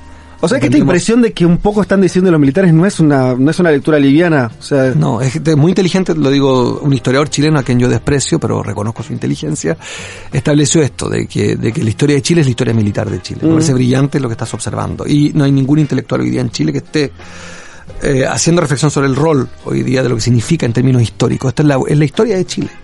Los golpes de Estado los han hecho ellos. Nosotros no tenemos golpes de Estado sociales. No hay revoluciones populares. Ujú. Lo que hay son militares que se deciden cuándo se acaba la democracia. Esa es nuestra historia. Y vayamos ahora un poco a, a- a- a- al, al- cómo surgió todo esto, las protestas que vinieron después en también eh, acciones violentas, lo decíamos, los incendios y demás, pero em, lo que también se lee es eh, dos reflexiones. Por un lado, el aumento del precio del transporte, en particular de, del metro, eh, que si no recu- eh, entiendo bien, no sé si vos tenés la equivalencia, Marco, es algo así como 60 pesos argentinos un pasaje. 70 me decían. Ah, bueno. No, no, el, el aumento, el aumento, cuidado. De no, no. 60 a 70. Esa- no, la- el precio del- del metro chileno es alrededor de 800 pesos, vale decir un dólar y tanto. Ajá. El aumento es de 30 pesos. A mí me parece lo importante no es tanto la cifra como lo que detona el hecho. De todas maneras, es un precio muy muy elevado si lo comparamos Muy con lo que pagan los argentinos, lo- es. las personas que vienen a Buenos Sí. Aires. Eh, en el subte es un tercio de eso, quiero decir, es carísimo. Es más alto aún respecto al ingreso promedio. Es un tercio de lo que ganan. el- eh, si tú tomas el ingreso promedio de los chilenos, lo que ellos gastan en transporte es un tercio de su ingreso. Si a esto le agregas eh, la parafina que no está subsidiada en Chile para los sectores más populares, salvo pequeños, es otro tercio más, por lo cual te calcula tú lo que te queda para alimentarte Y alquiler- para el ocio. alquiler, Y, eh, etcétera. Es el tema de Chile. Después, si quieres, lo desarrollamos el tema del ingreso. Yo quisiera agregar algo que vale la pena que los argentinos y argentinas consideren. El detonante es la subida del precio del metro, pero que no afectaba a los jóvenes. Esto es muy interesante. Ellos protestan por la subida de precio para los adultos. O sea, no protestan por ellos. Claro. La- el llamado a evadir es, no es por ellos, en realidad a ellos no se les toca el Por sus familias. Porque lo- los Porque jóvenes- los estudiantes tienen descuentos. Ah, no se tocó el descuento. Esto es muy interesante, o sea, de ahí viene su legitimidad y por qué las capas medias, que siempre son reacias a protestar, hoy son parte de la protesta en Chile. Es porque las capas medias vieron en este movimiento algo muy original. Ellos evaden el metro como protesta para que sus padres puedan vivir dignamente. No es por ellos mismos. Entonces no es una demanda estudiantil de que la universidad baje de precio, porque no, esto no les afecta a ellos, en la medida que no los toca a ellos. Eh, por eso me parece primero eso. Y lo segundo es que el- le- el- la velocidad con que se produjo, se está produciendo en este minuto, un fin de semana en Chile que no es un país carnavalesco, es un país bastante serio, bastante gris en sus fines de semana. Eh, este, este, este nivel que un día domingo y un día sábado tenemos con nuestros niveles de, de violencia, y aprovecho sí, por mi condición de ex candidato, guardé algunos hábitos, eh, algunas cosas son aduanas del lenguaje. Quiero condenar la violencia. O sea, Ujú. no, no nos perdamos que creo que está habiendo hoy día un nivel de violencia totalmente intolerable. Y esa violencia- Después discutiremos cuánto expresa lo que tú quieras como sociólogos, que todos somos, pero Sí. sí, quiero decir que no es aceptar el nivel de violencia. Una obviedad, pero... Esa violencia es como que, eh, por eso también nos llamó un poco la atención eh, que sea tan encarnizada, ¿no? Quemar los vagones. Digo, ¿con qué, con qué tiene que ver eso? Es con una, eh, con, con- con no encontrar un, una, un conducto a la protesta más orgánica, eh, responde a algunos sectores muy particulares. ¿Qué lectura haces de eso? Hoy día leí un link de una noticia, no recuerdo el autor, que decía no son 30 pesos de aumento, son 30 años de abuso. Creo que es la acumulación em, de una democracia que no, que no cambió las reglas de la convivencia. Un contexto rápido. Algún periodista decía que Chile era, era la Corea del Norte del capitalismo. Sí. ¿Por qué? Porque todo el subsidio público es al individuo, no a la institución. ¿Qué significa concretamente? Las universidades públicas chilenas son las más caras del mundo y se pagan. Una cosa increíble. La UBA cobra como la católica. Para dar una comparación argentina entre la UCA y la UBA, mismo precio. O sea que no solamente está arancelado, sino que el nivel de arancel Es altísimo. equipara a PIB la privada. Hay que siempre precisar los tecnicismos. PIB per cápita mediante. Si tú Sí. tomas el PIB per cápita chileno, son las más caras del mundo. De nuevo. Sí, claro. Eso es un ejemplo. Eh, Vale para la previsión, para el transporte, para la salud y para la vivienda. El subsidio es al individuo. Es la libertad del chileno y chilena de elegir dónde atenderse. Porque lo que hay filosófica e ideológicamente es muy interesante. Que las instituciones son corruptas, los sindicatos son corruptos, las universidades son corruptas, por tanto hay que defender el derecho del individuo de él elegir. En el acto de elegir del chileno está la chilenidad. Eso ha costado mucho cambiarlo, porque hubo cobardía de la izquierda, exceso de poder de la derecha, pero también una ciudadanía que le, que le gusta su libertad. Cuidado con los movimientos de hoy de interpretarlo, a mi juicio, como un movimiento social, para responder tu pregunta más directamente, no es un movimiento de izquierda. Hoy es un movimiento de consumidores furiosos que se sienten abusados. Bien. Estamos todos superados. Yo soy líder y fundador de un partido, también nosotros. Todos estamos superados por esto. Estamos leyendo, acompañando, denunciando, pero no somos ni promotores ni articuladores. Nadie hoy día que te diga en una radio o en un medio que está articulando esto, dice la verdad. Esto es un movimiento completamente descontrolado que se va propagando de una sociedad que se siente abusada. Los más pobres, las capas medias. Eso es parecido, perdón, No, no. abramos, eh, pero eh, es ¿Puedes hacer algún link con lo que fueron las protestas estudiantiles hace unos años atrás que también parecían surgidas de la nada, no articuladas por la izquierda, aunque después, ¿no? Hubo líderes que su- de ahí, eh, no sé, este, hay, hay varios casos. Distintos Jackson, Camila Vallejo. Va- varios Comparto casos. completamente tu análisis. Ajá. Es un fenómeno de consumidores furiosos con el precio de la deuda de las universidades que después lo resignifican líderes talentosos de izquierda, pero no es un movimiento de izquierda. Eh, yo quisiera recordar algo. ¿eh? El- la economía chilena que, que es pretexto, que se usa como pretexto para torturar a la izquierda en la América Latina, que es decir, está Porque funciona, Chile, claro, el modelo chileno. el modelo El chileno, modelo el jaguar, que, que nos autodenominamos jaguar, ¿te acuerdas? Que era este del animal que salta, que es un animal en extinción además. Pero ese animal que era el jaguar chileno escondía y esconde algo que yo humildemente he denunciado siempre. El ingreso chileno es bajo por muchas razones. Como exportamos cobre, salmón y madera, eso genera poco valor agregado y en el fondo finalmente es un mecanismo de exportación rápida, acelerada hacia China y otros mercados. Eso genera bajos sueldos promedio. ¿Cómo viven entonces los chilenos si el sueldo es promedio bajo? Vía deuda. ¿Cuál es la deuda chilena privada? Altísima y desconocida. Porque hay una deuda frente a los bancos, que todos conocemos, y está otro sistema de deuda que ustedes están recién conociendo y que yo he advertido en varias veces en Argentina que tengan cuidado. Falabella, Cencosud, Jumbo y Claro. supermercados. No venden leche. Las tarjetas de, de esos lugares con que, que vas y te dan un crédito para comprar cosas. Ni venden calzones ni sobre todo, venden dinero. Te fidelizan, te ofrecen pagar a 36 meses, algo que, vale 100, te lo dicen págalo uno mensual durante 100 meses. Terminas pagando mil. ¿Se entiende? Sí, claro. La mitad de la deuda de los chilenos es en el banco y la otra mitad es ahí. Eso explica cómo es que el modelo resistió. Y creo que es una crisis de deuda la de hoy. Yo es más, si me arriesgo más, yo diría que en el mundo de lo único que se trata es de deuda. Mm. Si es más de izquierda o derecha según cómo manejas la deuda pública y privada de tu país. Se trata de deuda. Los argentinos tienen un doctorado. Le- algo sabemos sobre doctorado en el tema, Yo sí. creo que estamos, yo creo que el dinero, si me preguntas a mí, hay como dos ideas. Que hay mucho dinero y está mal distribuido y hay otras que no hay dinero. Estamos jugando con deuda. Claro. Hoy día gobernar es endeudar. Bueno, lo que está diciendo que un, un chileno promedio, su sueldo lo tiene repartido en eh, viajar en transporte público, pagar cuestiones y deuda, Deuda privada. acumulada que tiene para comprar cosas. En dos sistemas. En la banca y en el retail. Mm. Que, hoy día, curiosamente, son los dueños de los medios de comunicación. Marco, te, si pregu- te pregunto, Marco, por el eh, sistema político chileno, eh, porque me llamó la atención una declaración de Felipe Cast, un candidato de origen pinochetista, de, de- de extrema derecha, que más allá de saludar eh, a los militares en la calle, porque es algo, es un nostálgico, ¿no? Que le gustan esas cosas, decía ayer, esto va mucho más allá del tema del transporte. La clase media está sufriendo mucho para llegar a fin de mes. Me llamó la atención que una expresión de la extrema derecha chilena diga esto. Eh, ¿Cuál es tu consideración de lo que está pasando? Porque es una declaración que esta, si yo la saco de contexto, la podría haber dicho Giorgio Jackson, por ejemplo.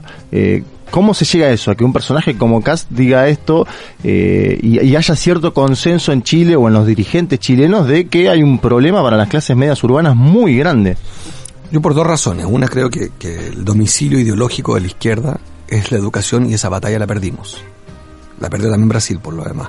Em, hicimos reforma educacional en América Latina, pero finalmente nos entregamos a la economía. Todos los sistemas educativos están regidos por la economía y no por la educación. Medición de conocimiento, premio y castigo a las universidades que tengan tal y cuales puntajes. La economía gobierna la educación, es un desastre. Eso explica Sí. que buena parte del estudiantado vote por la derecha, que buena parte del estudiantado esté desideologizado y se comporte más como consumidor furioso que como ciudadano furioso.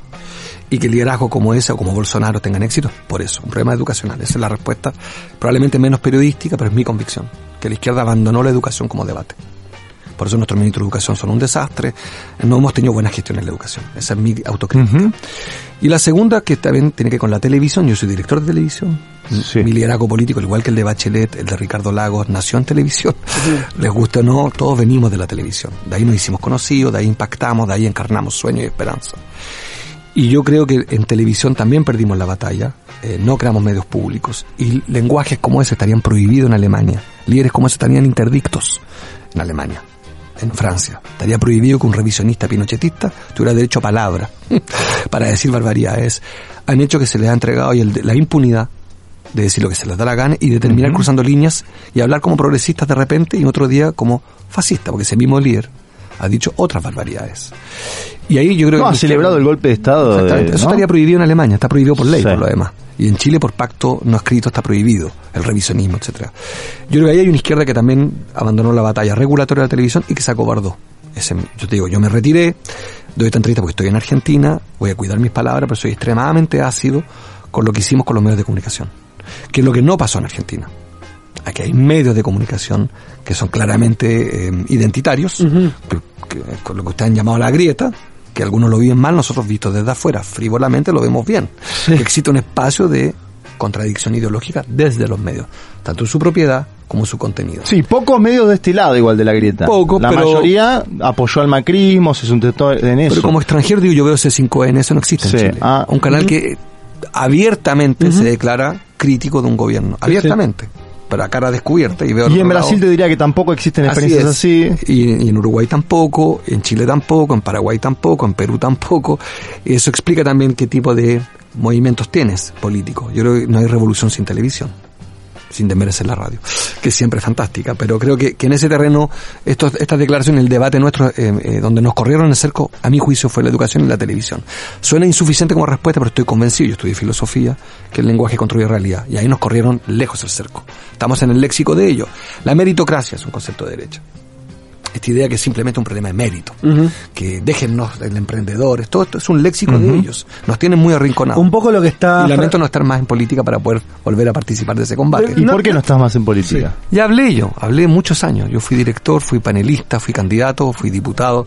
Hablé muchos años y tuve grandes éxitos y también grandes fracasos. ¿Y pero el grupo de Puebla no están en política? De otra manera, desde afuera, eh, hacia afuera, no hago política en Chile, no me pronuncio. Eh, solo porque algunos de ustedes lo he leído y porque estoy en Argentina y creo que lo merita, Ujú. he vuelto a dar entrevistas. Yo no he dado entrevista en Chile hace año y medio ya. No doy entrevistas. No hablo en Chile, eh, no me pronuncio sobre Piñera, no me voy a pronunciar como se merece que me pronuncie. eh, porque Bueno, dijiste hablé innombrable, ya lo- ya Pues es, un, pronunciaste. es un cariño a esta altura.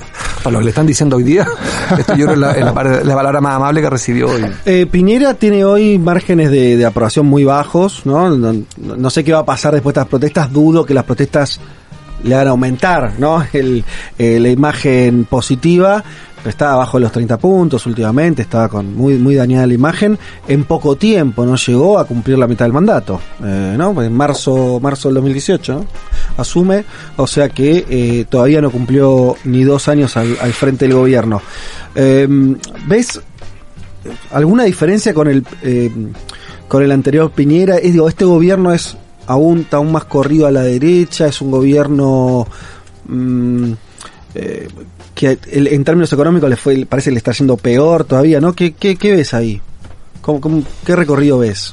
Eh, él llega al poder de, de manera legítima y contundente, gana por lejos, con una abstención del casi el 50%. O sea, una sociedad anestesiada lo elige. 50% de Sí. abstención es otro dato de la política chilena, ¿no? Cuando uno Sí, trata de entender muy algo. grande. Así es. Eso en la Argentina no, no es el.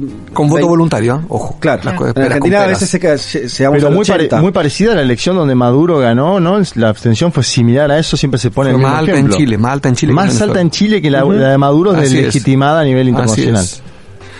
Yo diría que es un hombre que llega eh, con una promesa de orden y autoridad, que es lo que hoy día le, está faltando. le está faltando, pero le está también con los militares en la calle, cuidado, Ajá. está dando una señal política. La derecha es el orden. Ustedes son la distribución y el caos, nosotros somos el orden. Y la segunda promesa que él llega es la economía, que es muy clásica, no hay mucha originalidad. Y él anuncia que va a crecer el doble que Bachelet. Entonces, efectivamente, él crece el doble que Bachelet, pero la mitad de lo que él prometió. Entonces, cre- llega con una Ajá. un poco lo de Macri, ¿eh? con unas expectativas eh, altísimas, con una deuda privada, a mi juicio, que está explotando, no sé cómo se expresa en argentino, está dinamitada, aguza- Sí, agudizada, sí. Que todo. insostenible, con un sistema político, una democracia liberal representativa fatigada, con alto abstencionismo, y en ese contexto es que explota esto de, por todos lados, en todas las ciudades, no todas, en la mayoría de las capitales y de manera muy feroz. Ahora, a esta hora está mi mujer, que es animadora de televisión, animando un, una teletón, y están los aeropuertos bloqueados. O sea, te- para que te hagas una idea de lo que está viviendo Chile, y mi mensaje para mis compatriotas, entre los aeropuertos bloqueados, tres muertos, saqueos, toque de queda de noche y anuncio ahora de toque de queda posible de día. O sea, estamos llegando a niveles y yo creo que esto va a subir y va a subir y no va a parar. Se soltó, eh, mm, se liberó la palabra, cosa que me parece fantástica. Respondo de nuevo a tu pregunta, ¿por qué dejé la- de hablar? De repente, cuando uno habla también ocupa un espacio. Y deja de hablar también ayuda. No digo eso. Están hablando otros, No ¿no? digo que mi silencio sea esto, pero, pero hay que hablar- yo quería que hablaran otros. Nunca predije que iba a pasar esto, pero siempre me pareció que yo había hablado mucho. Y de los jóvenes que participaron en política en los últimos tiempos, de Jojo Jackson, de bueno Camila Vallejo, que ahora creo que se perdió cierto protagonismo en Chile, pero a nivel continental lo había logrado. ¿Cómo los evalúas? ¿Qué pensás? No son todos lo mismo. Yo, yo tengo una. la- me gusta, creo que lo han hecho mal, pero que son talentosos. o sea, creo que, que han hecho un, un mal papel, pero que, pero que son importantes. O sea, me parece importante que existan, los valoro. Pero creo que lo han hecho mal, porque el, están, en una, están en una agenda que yo no comparto nada. Una, la de la transparencia. Me parece una agenda que despolitiza. Evidentemente la corrupción es inaceptable, evidentemente que hay que ser transparente. Pero la política requiere conspiración, requiere opacidad, requiere sombra, requiere pactar, sino cómo hacer política. Son una especie de generación que dice, no, todo por Facebook Live, no, entonces no hay palabra. Yo, yo por lo menos en el baño tiendo a bajar las cortinas, no sé si ustedes hacen sus necesidades transparentemente. Ah, existe la vida privada, existe la intimidad, y la política requiere requiere momentos de intimidad. Si no, no hay cómo conversar. ¿Cómo negocias una, un- con un sindicato? Eh, con Facebook Live. Y entonces hay cosas que tú no puedes expresar con un tercero. Es, en filosofía está demostrado, se llama la cuarta pared. Eh, siempre existe una cuarta pared, pero esa cuarta pared también puedes elegir cuándo. ¿Me explico? El tercer ojo también es un problema para conversar. Aquí estamos en una relación no sincera porque es utilitaria, hay un micrófono. Ustedes cuidan su palabra, yo cuido las mías. Ujú. Esto no es política, esto es, esto es periodismo, Ujú. es utilitarismo puro. Ustedes me usan, yo lo uso a ustedes. Esto es esta reunión, pero la política es otra cosa. Y creo que esa generación invoca primero una especie de transparencia improductiva. La transmiten todo en Facebook Live, creen que con eso. Y tuitean y tuitean diciendo yo pienso, yo pienso. Y en algún minuto la acumulación de fuerzas no solamente denuncia, es articular con la sociedad. Y en la sociedad existen los conservadores de izquierda, los pecadores, eh, los insanos. Lo que no quiere decir que uno tolere la corrupción.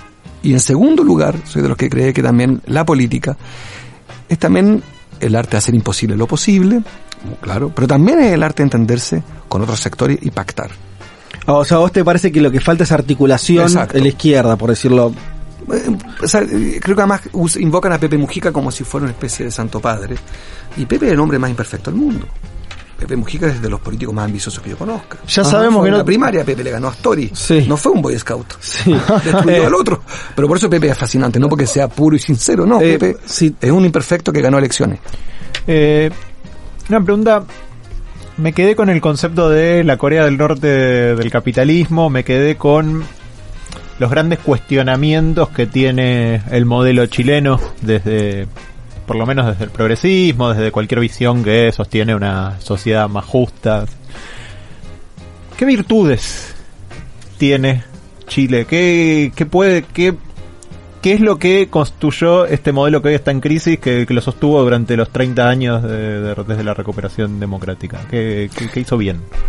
Primero un pueblo trabajador que en promedio es bien buen pagador de sus deudas, en promedio, más que otros países de América Latina. Eh, un país que tiene conciencia que está en el fin del mundo con una naturaleza muy cruel, terremotos, tsunamis, y que es capaz de levantarse todos los días. En Chile ha habido años que ha habido 500 terrem- temblores diarios, en años. O sea, quiere decir que tiembla más de una vez al día.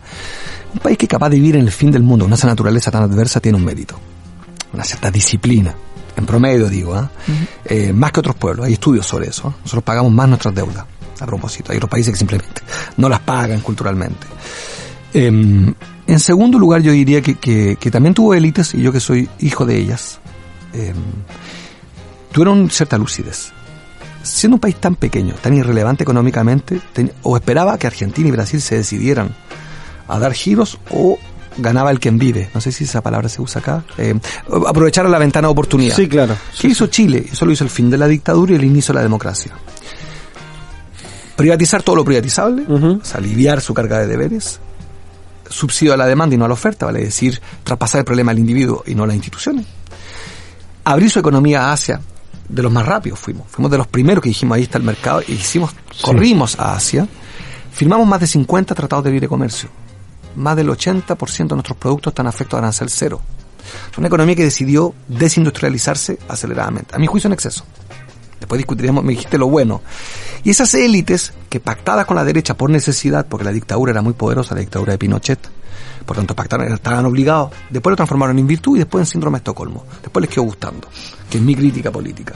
Pero creo que eso hay que ser complejo, como todo en la vida. No reconoce como una élite que fue capaz de llevar a Chile a 7 puntos de crecimiento promedio en algún minuto, de reducir la pobreza del 43%, medida como la medimos los chilenos, al 7%, es un resultado. Vos, eh, se equivocaron, tenían más mayoría social para hacer otras cosas. Claro, vos, eh, Eso es lo positivo. Si, si te, te resumo, eh, sería que esa élite y sobre todo también el, el progresismo que estuvo conduciendo buena parte de, de estos años el país, fue mejor, fue más hábil haciendo la transición con la dictadura que cuando en los últimos años cuando ya no Eh, estaba eh, tuvo que plantear su proyecto de país, ¿no? Ahí ahí careció de proyecto. Totalmente. Mejor dicho, imposible. Creo que en la pa- para pactar fueron talentosos, a mi juicio de nuevo en exceso, en materia de derechos humanos fue toda una vergüenza, eh, pero, pero también atiendo las coordenadas que tenían. Y después efectivamente creo cuando, y esta fue mi reflexión, y nuestro movimiento político irrumpe con fuerza, y en, casi- en dos oportunidades tuvimos, fuimos los primeros casi. Una vez fuimos los primeros y la segunda vez casi ganamos. Tiene que ver con esto, un diagnóstico que nosotros decíamos, ustedes tienen mucho más fuerza social de lo que creen. Eh, y hoy día en 2019 estamos viendo lo que humildemente nosotros afirmamos en cada campaña. Hay un pueblo rebelde que está esperando que, y que se va a enojar, no sigan abusando en materia fiscal, en materia tributaria, en materia de políticas públicas, en materia de gasto social y en materia de educación pública, ustedes tenían que llegar más lejos. Y tenían respaldo para eso.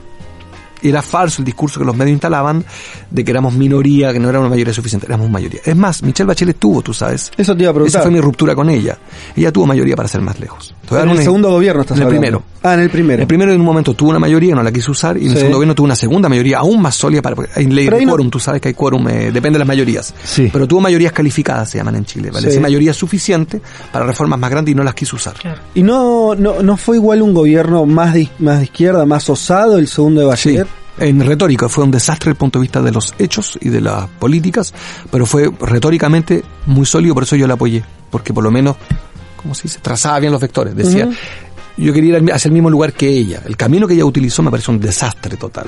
¿Por qué? ¿Cuál fue el gran error? Pues no se dio las carpetas, pues no estudió lo que ella proponía, porque hizo mal las leyes. ¿Te referís a la reforma Educación, fiscal? fiscal, Bueno, educación, dos al menos me parecen un buen desastre, y el transporte público. O sea, hubo tres grandes faltas de, de rigor. ¿Me explico? No, no, no digo que sea ideológico el problema, que creo que lo es, pero hubo sobre todo la falta de rigor para hacer esas reformas. Costó, fue mala pedagoga, explicó mal sus reformas, y la destruyeron injustamente porque por lo menos tú no podías no estar de acuerdo con ella. Había que estar con ella porque te decía fin de la eh, selección de estudiantes en los liceos, cosa que ella había legalizado en su primer gobierno. Valiente, contradecirse. fin de... A ver, mira, rápido. En, en- en Chile existen tres tipos de educación. Los liceos, 36% del país, que ustedes los conocen. Laicos, de hecho, aunque no se han declarado así, laicos, liceos públicos. Dos, los privados que todos conocemos, eh, colegio alemán, colegio francés, católicos, lo que tú quieras. 8% del país. El resto de los chilenos estudian una cosa mixta. Un cura, un filántropo, pone un colegio y recibe por cada vez que un papá lo elige para estudiar a su hijo, a poner esto recibe 100 dólares, una subvención. ¿Se entiende? Sí, sí. Yo pongo un colegio en la esquina aquí, porque soy buen tipo, me adapto a algunas normas del Ministerio de Educación y recibo estudiantes. Y le pongo, en vez de un liceo que se llama YZ133, le pongo Santa Catalina. Sí. Mi colegio es Santa Catalina, voy yo, pongo el colegio y voy a recibir por cada vez que me elijan, me elijas tú con tus hijos, yo recibo 100 dólares. O sea, es de gestión privada financiado Exacto. por el Estado. Y te cobro, por ejemplo, 20 dólares. Hasta ahí puedo cobrar. Hay, un- hay una regulación. Sí. Entonces me hago, digamos, redondeemos, no es justo, pero más o menos 100 Sí. dólares por niño que me elige. Esto es muy importante. Me eligieron, por tanto, pongo publicidad. Cuando yo te entrevistaba, y Bachelet cometió un error histórico, por eso le costó el movimiento estudiantil y la ruptura conmigo y con varios más, que le significó, a mi juicio, una enorme derrota el 2009, aunque fuera hiperpopular, ella dice, vamos a legitimar el hecho de que el que ponga un colegio privado con subsidio público pueda elegir a sus estudiantes. ¿Qué hace el director de un colegio mixto? Estimado, ¿usted está separado o no está separado? Entonces el niño decía, perdón, el, el niño se decía, ¿usted y su papá están casados? El niño decía, no, mi papá están separados. Mire, este colegio no lo va a tomar. Elegía a los alumnos. Exactamente. Por criterios que de, de los que lo- Religiosos, us- no. Su papá está preso, ups, niño difícil de educar. Ajá. No está casado, ups, difícil de educar. Usted vive con su abuelo, no, un martirio, educar un niño que vive con su abuelo, una pesadilla. Entonces Esto no seleccionaba... es una metáfora. Esto No, es no, esto de- es real. Se llama el derecho a seleccionar alumnos. Pues lo, lo disfrazaban con el proyecto ideológico del colegio. Le decía, ¿por qué un colegio católico voy a tener que tomar un, un anticatólico? Tú le decías, bueno, da lo mismo porque recibes plata pública. Tienes reglas públicas. Y hace una ley, legaliza esto. Diez diputados de 120 que encabezados, entre otros por mí, rompimos con ella, votamos contra eso. Y de ahí sale el proyecto del 2009 la candidatura presidencial. El 2014 ya vuelve a ganar y hace el proyecto de ley inverso. Prohíbe la selección. Y eso es muy valiente. Lo hace muy mal, pero es muy valiente que haya dicho, mire, no corresponde seleccionar. Y por eso la valoro yo. La capacidad de contradecirse, aunque no lo haya reconocido, es una enorme contradicción, pero sana, productiva. Y está muy bien. Marco- Tenemos hoy una ley de inclusión que prohíbe la selección. Marco, fuiste muy duro con Michelle Bachelet, fuiste muy duro con José Pepe Mujica, también es tu forma de tu personalidad. ¿Qué dirigentes te gustan hoy en América Latina? Fuiste bastante duro con los jóvenes chilenos. ¿Qué dirigentes eh, de tu camada, de otra, te gustan hoy en América Latina eh, o los estás observando con atención? Porque Michelle digo, Bachelet y Pepe Mujica me gustan. Pero les los acabas de sacudir con todo. No, porque me parece que, que evidentemente yo votaría por ellos para efectos de, de administrar sistemas. Me parece Ah, que son, son un capitalismo menos salvaje. Pero me parece que en política... Alberto mm, Fernández, ¿cómo te estás llevando? Muy bien. Pero, pero un momento.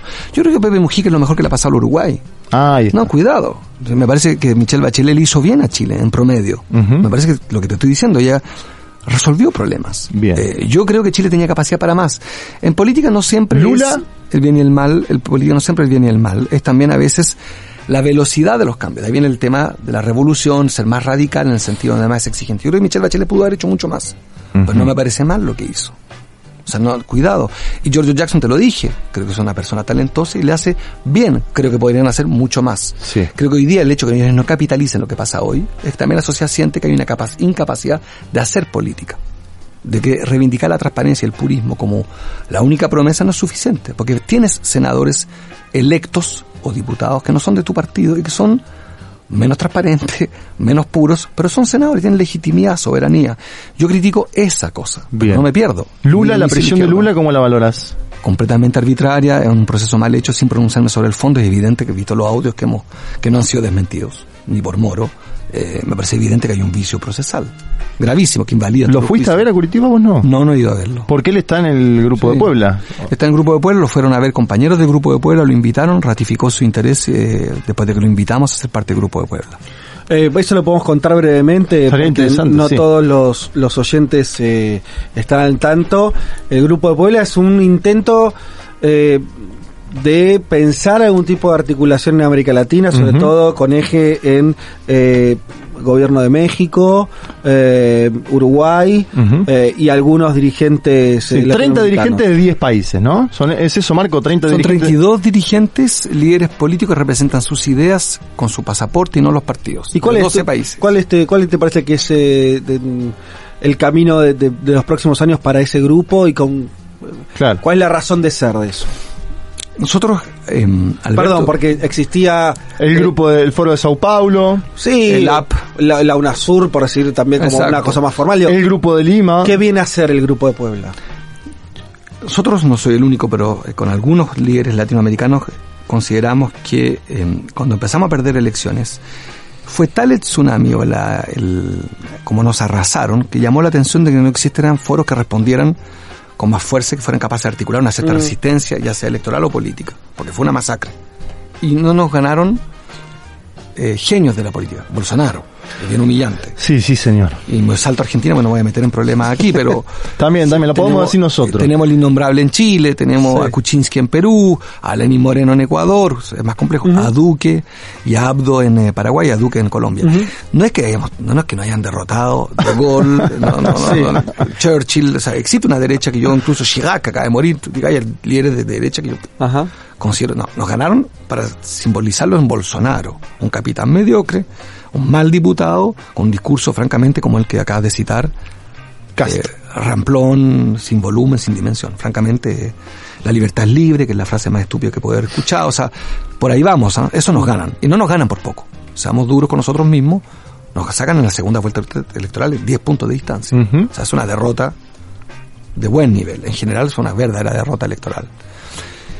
¿Y dónde estuvo entonces la capacidad organizativa de todos estos foros? UNASUR se acabó en un 2x3, CELAC se disolvió de hecho en un 2x3, el ALBA tiene sus limitaciones, y etc.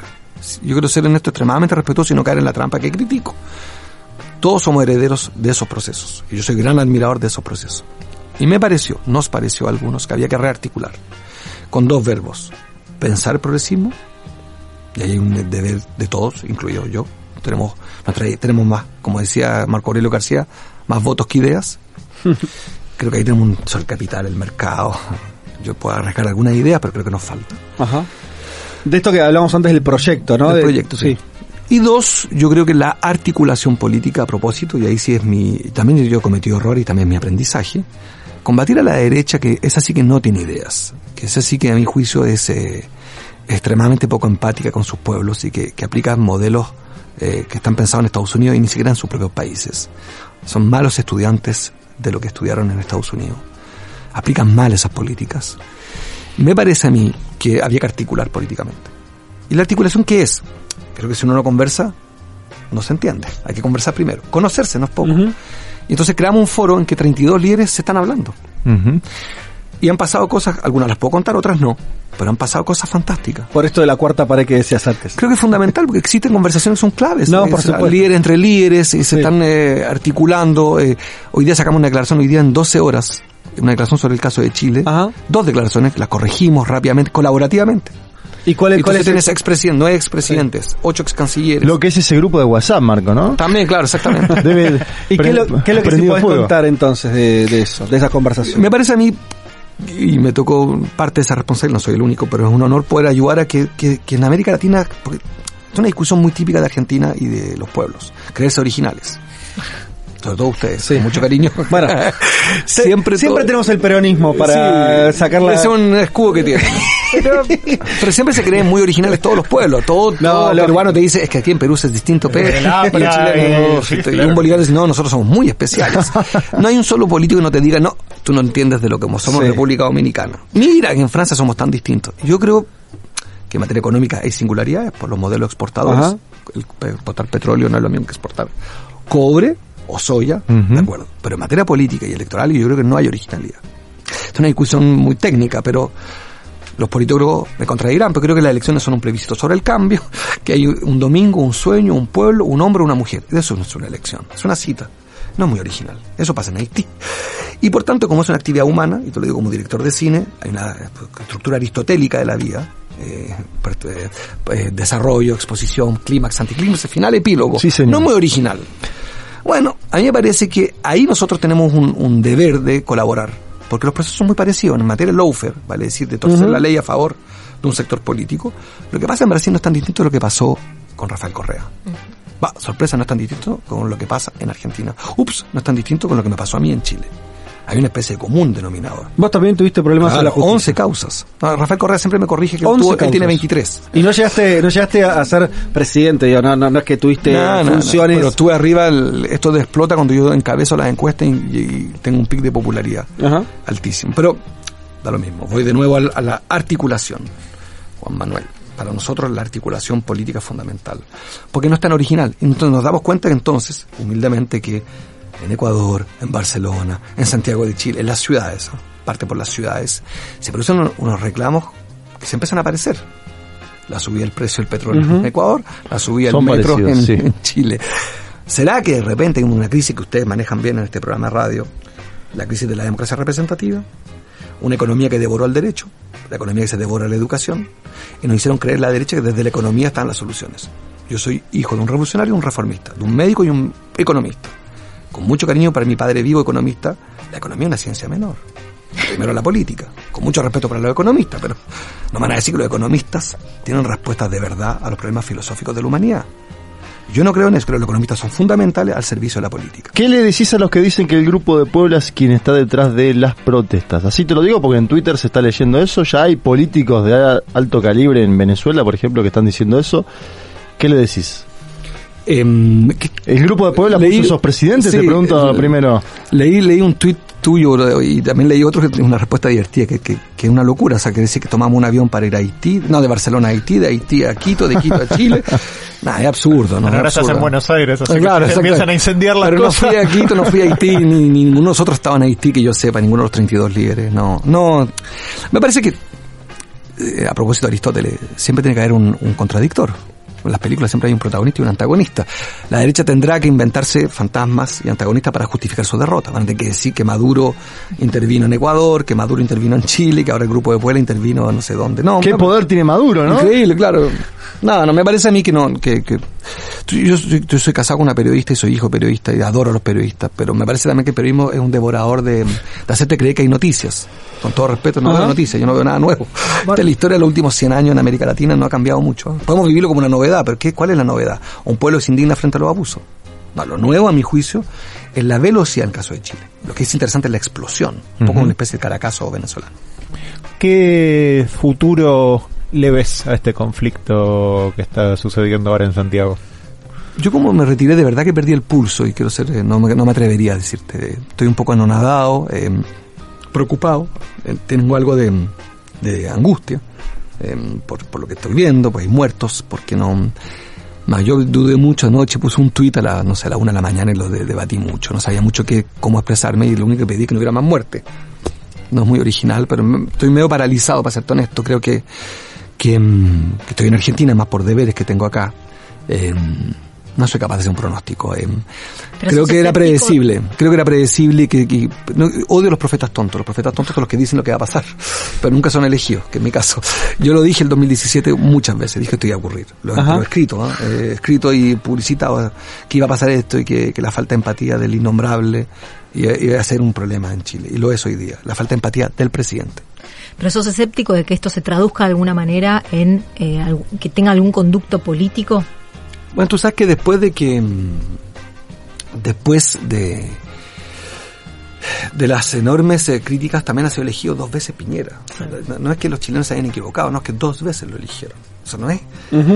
Y con voto voluntario y con voto obligatorio. O sea, el tipo fue electo dos veces. No, no, es como elegir a Berlusconi en Italia cuatro veces. Estaban borrachos los italianos. Sí, pero cuatro veces no, claro. No da, no da, no, no. Hay una opción, o sea, hay- yo, yo eh, Lo que vos hablas al principio de la, de la sociedad chilena me parece que es importante, ¿no? La caracterización que vos hacías, después sobre todo de los la militares. dictadura. No, yo, yo creo que está todo esto en desarrollo, que mañana puede ser un día aún más complicado. eh, creo que estamos hoy día en un plebiscito permanente sobre Sebastián Piñera, es un plebiscito sobre él esto. Se transformó en una, una- una indignación, él simboliza por su falta de empatía. Eh, mi, mi, mi, mi reflexión proactiva es que eh, las coordenadas económicas de Chile toparon techo. El jaguar ya no salta. Ya privatizamos todo lo que podíamos privatizar, ya vendemos todo lo que vendemos, cobre, salmón y madera tienen techo. China ya anunció que va a construir 100 ciudades, no 2000, con lo cual ya sabemos cuánto van a consumir de cobre. Em, ya sabemos que la matriz energética de Chile no la podemos reducir seriamente en sus costos, por tanto, la variable más importante del cobre es la energía y el agua y cada día es más caro. O sea, Chile llegó a un tope, no vamos a crecer a más de tres puntos. Por tanto, a mi juicio hay que hacer cosas muy revolucionarias en materia económica para darle prosperidad a nuestro pueblo. Y esas reformas requieren impuestos a los recursos naturales y es la razón por la cual murió Salvador Allende, presidente de Chile. O sea, lo que viene, el paso siguiente es una reforma a los recursos naturales y en eso sí que no veo hoy día mayoría social para eso. Veo una mayoría social indignada, todavía no los veo adhiriendo a un cambio de relación en lo económico con los recursos naturales, que es la historia de Chile. Chile no fabrica autos ni fabrica aviones. Chile saca cobre, madera y salmón. Eso explica la historia y la economía de Chile. Y en materia política, yo creo que el presidencialismo chileno, que es mucho más agudo que el argentino, no tenemos federalismo ni democracia participativa, va a tener que avanzar hacia una democracia participativa y directa y eh, hacia, a mi juicio, una asamblea constituyente. Eso es lo político. Pero ¿Cómo te estás no llevando? veo mayoría para eso. ¿Cómo te estás llevando con Beatriz Y Sánchez? esos jóvenes me parecen, y Beatriz también muy interesante que adhieren, al menos a lo segundo, a la Pero democracia participativa. Te pregunto por. Beatriz porque casi entró al balotaje, está ahí como líder de la izquierda, el progresismo chileno hoy. ¿Cómo te llevas con ella? Me, me llevo mejor con sus ideas que con ella. Eh, me parece que sus ideas, de, lo que vi en los debates presidenciales, me parecieron que eran muy parecidas, que compartíamos un- una manera de entender cuáles eran los pasos, la democracia participativa. eh, en eso estuve bien con ella, me pareció que ahí nos entendíamos bien. Después, con ella me, me cuesta entender bien cuál es su liderazgo y cuál es su diseño. Pero bien, me pareció que en los debates presidenciales, donde la pude escuchar, en condiciones iguales, tantos minutos, me pareció que sus ideas eran las correctas. Tengo poco que di- pocas diferencias. Bien. Estuvimos hablando un tiempo largo y tendido, siempre igual quisiéramos tener eh, más, con Marco Enrique Sominami, político, ex político chileno. Ex, no, no- no te cre- desde acá creo No que de ser nadie te cree, nadie cree que haya sido la última candidatura presidencial, la tercera. No, señor. Pero bueno, La película eh, que me gustaba era la James Bond, que soy más viejo que ustedes, que se llamaba, ¿te acuerdas? Nunca digas, nunca jamás. Claro, sí, totalmente. No, bueno, pero eh, tenemos un montón de mensajes, no los leemos, pero qué interesante la charla, gran, excelente, eh, gracias por la entrevista. Eh, Perla nos dice lo mismo, eh, eh, Ernesto, monumental entrevista. que Hay mucha gente. Jódete, púdrete, sacando todos los malos. Veo los ojos que son encantadores, ojos de un, de un- de un gran comunicador. No, por favor, Martín dice, buen día, chiques, pueden subir el programa. Bueno, eh, así que creo que, que fue interesante también eh, por, por tener una, una voz calificada para ayudarnos a pensar qué es lo que está pasando hoy en Chile, que de verdad eh, nosotros co- es- tenemos una relación muy intensa con, con tu país y al mismo tiempo esa- esas relaciones intensas pero con, con cierta distancia, ¿no? Esa cordillera a veces parece mucho más alta Sí. de lo que es y, y comprender los fenómenos son sociedades muy distintas, ¿no? Entonces, me- eh, Sí. no tengo registro de, de algún- de un momento de hace mucho tiempo que sigamos tan de cerca, casi como propio, ¿no? Lo que está pasando, vimos canales de televisión transmitiendo en vivo, digo, toda una serie de, de cuestiones que me parece que nos están movilizando, así que vamos a seguir de cerca lo que está pasando en las calles de, de Chile y te agradecemos muchísimo A eh, la entrevista, ojalá la repitamos. Si vas a venir a Buenos Aires, me parece. Y vengo Vas muchos a- años. por mi 8, 9 y películas. 10, ¿no? 8, 9 y 10 es el, Además, el el Grupo 8 y 10 Puebla. de noviembre, el Grupo Puebla en Buenos Aires. Bien, perfecto. Eh, gracias, Marco. A ustedes. A ti. Futurock. Resistencia. Y buen gusto.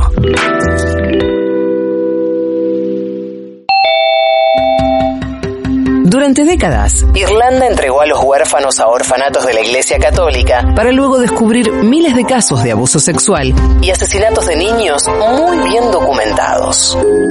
Ah, delicias del primer mundo.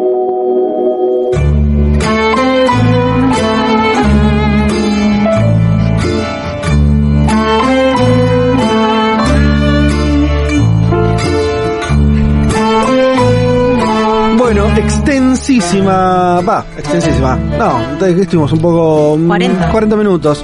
Eh, pero creo que le sacamos el jugo a la entrevista con Marco Enrique Sominami. Eh, leo en estos momentos en el portal de El Mercurio se registran enfrentamientos entre manifestantes y carabineros en Plaza Italia. Esto es Plaza Italia, eh, el, centro de Santiago. de Santiago. Eh, si el Mercurio dice enfrentamientos entre manifestantes y carabineros, debe haber una machaza represión. Interesante que Por- sea día domingo, además, ¿no? Sí, porque además no hay enfrentamientos, digamos, nunca hay enfrentamientos entre manifestantes y carabineros, hay No, represión. jamás, claro. Eh, salvo ese- muy muy excepcionalmente, pero mm, así que de- debe ser un domingo muy complicado en Santiago. Eh, bueno, ojalá que, que no haya muertos y no haya Mucha este, gente que nos escribió que fatales. estaba angustiada desde Chile y que le hizo bien la entrevista, interesante eso. Bueno, ojalá, ojalá. Eh, sí, nos dicen por acá que sería interesante escuchar a gente que está en la calle. Bueno, ojalá, sí. eh, nosotros somos más analíticos que estar sobre las noticias del momento por las características de nuestro programa y nos parecía que algo iba a aportar. Ojo, más allá de, de, de Gominami, eh, eh, alguien que, que estuvo en, tan- en tal eh, centralidad política en su país, siempre tiene cosas interesantes para aportar. Totalmente. Y me parece que la lectura que hizo fue Y de América Latina bastante también, interesante, ¿no? El grupo de Puebla, le preguntamos sobre algunos líderes particulares, me parece que ahí aportó bastante también. Sí, y es probable que el próximo tiempo sea un articulador de ese espacio, Claro. lo, lo veamos con, con relevancia. Bien, antes de que este programa sea terminado por el, nuestro productor Nacho Fernández Toscano, eh, vamos a ir raudos a la columna de Julia Rosenberg, que, casualidad, no lo creo, hoy eh, tiene como tema a Chile. Sí, me van a tener que tener un poco de paciencia porque es un ¿Por poco qué? larga esta columna. Ah, bueno, te- o sea, ¿cuántos minutos? ¿20 minutos? Sí, capaz un poco menos también. Ah, bueno. Pero no, si no hablo rápido, pues después cuando hablo rápido me cagan a no, pedo. no. Entonces, No. decidamos qué. No, no, no. Ok. Hagamos las cosas bien, tranquilo. Tómate tu tiempo. Tómate tu tiempo. Acá del otro lado los oyentes ya se sentaron y dijeron, bueno, Sí, están- vamos a escuchar la columna de tan Julia. tranqui, tan tranqui. Tan tranquis. Que de alguna adelante. manera retoma varias de las cosas que estuvimos hablando recién en la entrevista, Mm. más a nivel macro, si se quiere. En octubre de 1988, en Chile, se acudía nuevamente a las urnas después de mucho tiempo, a través de un plebiscito esta vez, donde la sociedad iba a decidir si el candidato propuesto por la dictadura militar continuaba ocho años más o no. El candidato era Pinochet. Ujú. Si ganaba el no, el resultado era que se iba a convocar unas elecciones presidenciales después de 15 años de dictadura hasta ese entonces. Entonces la antinomia que se jugaba en ese plebiscito era el sí contra el no. El sí si continuaba la dictadura o el no si se llamaba elecciones presidenciales. Es interesante porque no hay muchos casos en la región y diría en el mundo donde se plebiscita si se sigue o no con una dictadura. ¿no? Las dictaduras no. terminan, se Sí. derrotan, eh, caen, pero acá se plebiscitó. En general no van a elecciones. Esta era una dictadura que fue a. Se sentía tan fuerte que fue a elecciones. Exactamente. ¿Cómo se llegó a este plebiscito? Bueno, por una reforma de la Constitución que había habido en el año 1980, también bajo dictadura, donde se decía exactamente eso, que ocho años después se iba a convocar un plebiscito a ver si se seguía o no con ese gobierno. Ah, estaba recontra... eh, esquematizado. sí. Es decir, que si bien había alguna crisis económica, si bien había cierta presión del exterior sobre lo que estaba pasando en Chile en materia de derechos humanos, lo que termina con la dictadura es cumplir con la ley. ¿No? Es, es- es- es- esta vuelta de tuerca que tiene el proceso chileno. De alguna manera, Pinochet quedaba como una especie de demócrata, porque de alguna manera es el que habilitó, gracias a proponer este plebiscito, la transición. ¿No? Eh, eh, Insisto, es un, un- un mecanismo bastante complejo, porque para la oposición era un laberinto difícil el que se le proponía la dictadura, ¿no? ¿En qué sentido era un laberinto difícil? En el, en el sentido que si participaba del plebiscito lo estaba legitimando, pero si no participaba se quedaba sin una posibilidad de efectivamente terminar con esa dictadura. La oposición entonces, finalmente, después de una discusión hacia su interior, decide participar de este plebiscito. Te Bolivia- referís a la oposición. Sí, a la oposición. Que ahora termina conformándose la concertación, ¿no? De partidos por la democracia. Vuelve a haber campaña política después de 15 años en Chile. No había habido en 15 años campañas políticas. Que fue una campaña para la oposición bastante difícil porque se hizo bajo amenazas, ¿no? Bajo un disciplinamiento feroz que había propuesto. la- Claro, o sea, no dejó de haber una dictadura mientras Exactamente. hizo la campaña, ¿no? Exactamente. 24 años después de este plebiscito, en el año 2012, el director de cine bastante importante en Chile, Pablo Larraín, hace esta película titulada No. Que es una película basada en esa campaña, en la campaña de la oposición en ese plebiscito. Gracias a este plebiscito se abrieron algunos espacios de libertad, vamos a llamarlo así, entre comillas, concedidos por el régimen. Entre esos espacios de libertad nos, nos referimos a una franja televisiva de campaña, una franja que se emitió durante 27 días, de lunes a viernes a las 23 horas, por cadena nacional. Eran 15 minutos que tenía cada espacio, tanto el sí como el no, para hacer propaganda por su espacio, digamos, ¿no? O sea, todos los días 15 minutos. de lunes a viernes, 15 minutos a las 23 horas, Solo el sí y, y listo. y listo. Es todo lo que había. Es todo lo que había, pero tenemos que pensar que venimos de 15 años donde en la pantalla de la televisión no circule nada No, opositor claro, a claro, Pinochet, claro. ¿no? Entonces, de alguna manera es un, un- un antes y un después, ¿no? La película entonces se basa fundamentalmente en un spot televisivo de la campaña del no, que es caracterizado por su tono pegadizo, vamos a decirlo así, eh, de los comerciales típicos de aquella época, los 80, los 90. Vamos a escuchar la canción un ratito y ahora Ah, y es buenísimo, sí. Chile, la izquierda viene. Chile, la izquierda viene. Porque diga lo que diga, yo soy libre Porque siento que es la hora de ganar la libertad. Hasta cuando ya de abusos es el tiempo de cambiar. Porque basta de miseria, voy a decir que no. Porque nace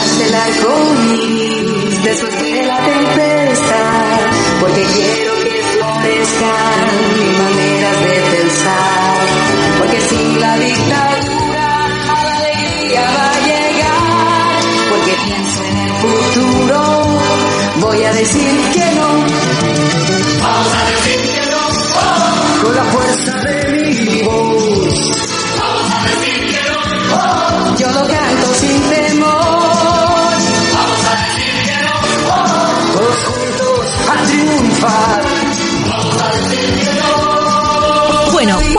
gran novedad de este spot? Este spot fue real, es el spot de la campaña, no es solo un, un invento de la película. Más 80 es imposible. Imposible. El personaje que interpreta la película, y por eso también es una película bastante conocida en nuestro país, es Gael García Bernal, el actor.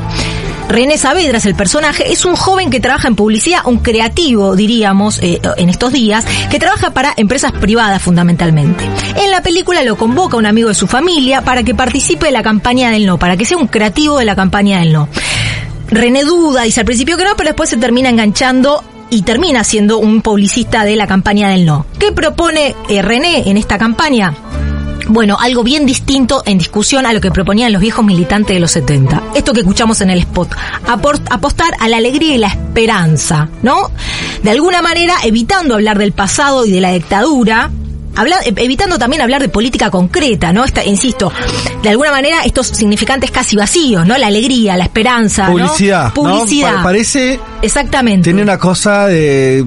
eh, te pueden estar vendiendo un shampoo también. Mercado, Sí. ¿no? Te está hecha con esa lógica. Exactamente. La publicidad, esta, el, el spot este fue tan exitoso que obligó a la- a- a- al, al oficialismo, a la dictadura, a responderle a ese spot, ¿no? Como que cambió el, el- el tablero, digamos, no- del escenario. Enfrente no le podían poner a Pinochet eh, Alegre. gritando. Los primeros eran los primeros spots esos interesantes hablan del marxismo tipo, eh, aunque el marxista Sí. se vista de seda marxista que Muy anticomunista, ¿no? Ese era el tono.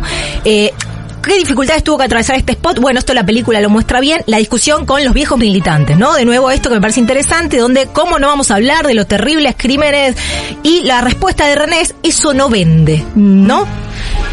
Esta película generó muchos debates. En Chile, algunos lo estaban tuiteando ya, Pablo Hunt, por ejemplo, porque de alguna manera lo que hace la película es sobredimensionar el papel que tuvo la televisión en la- el fin de la dictadura en contraposición de las luchas sociales, la calle y demás. Si bien, insisto, el debate es bien interesante, hay, eh, intelectuales muy importantes que participaron de este debate, y si bien hay algo de eso en la película, me parece que también se pueden hacer otras lecturas.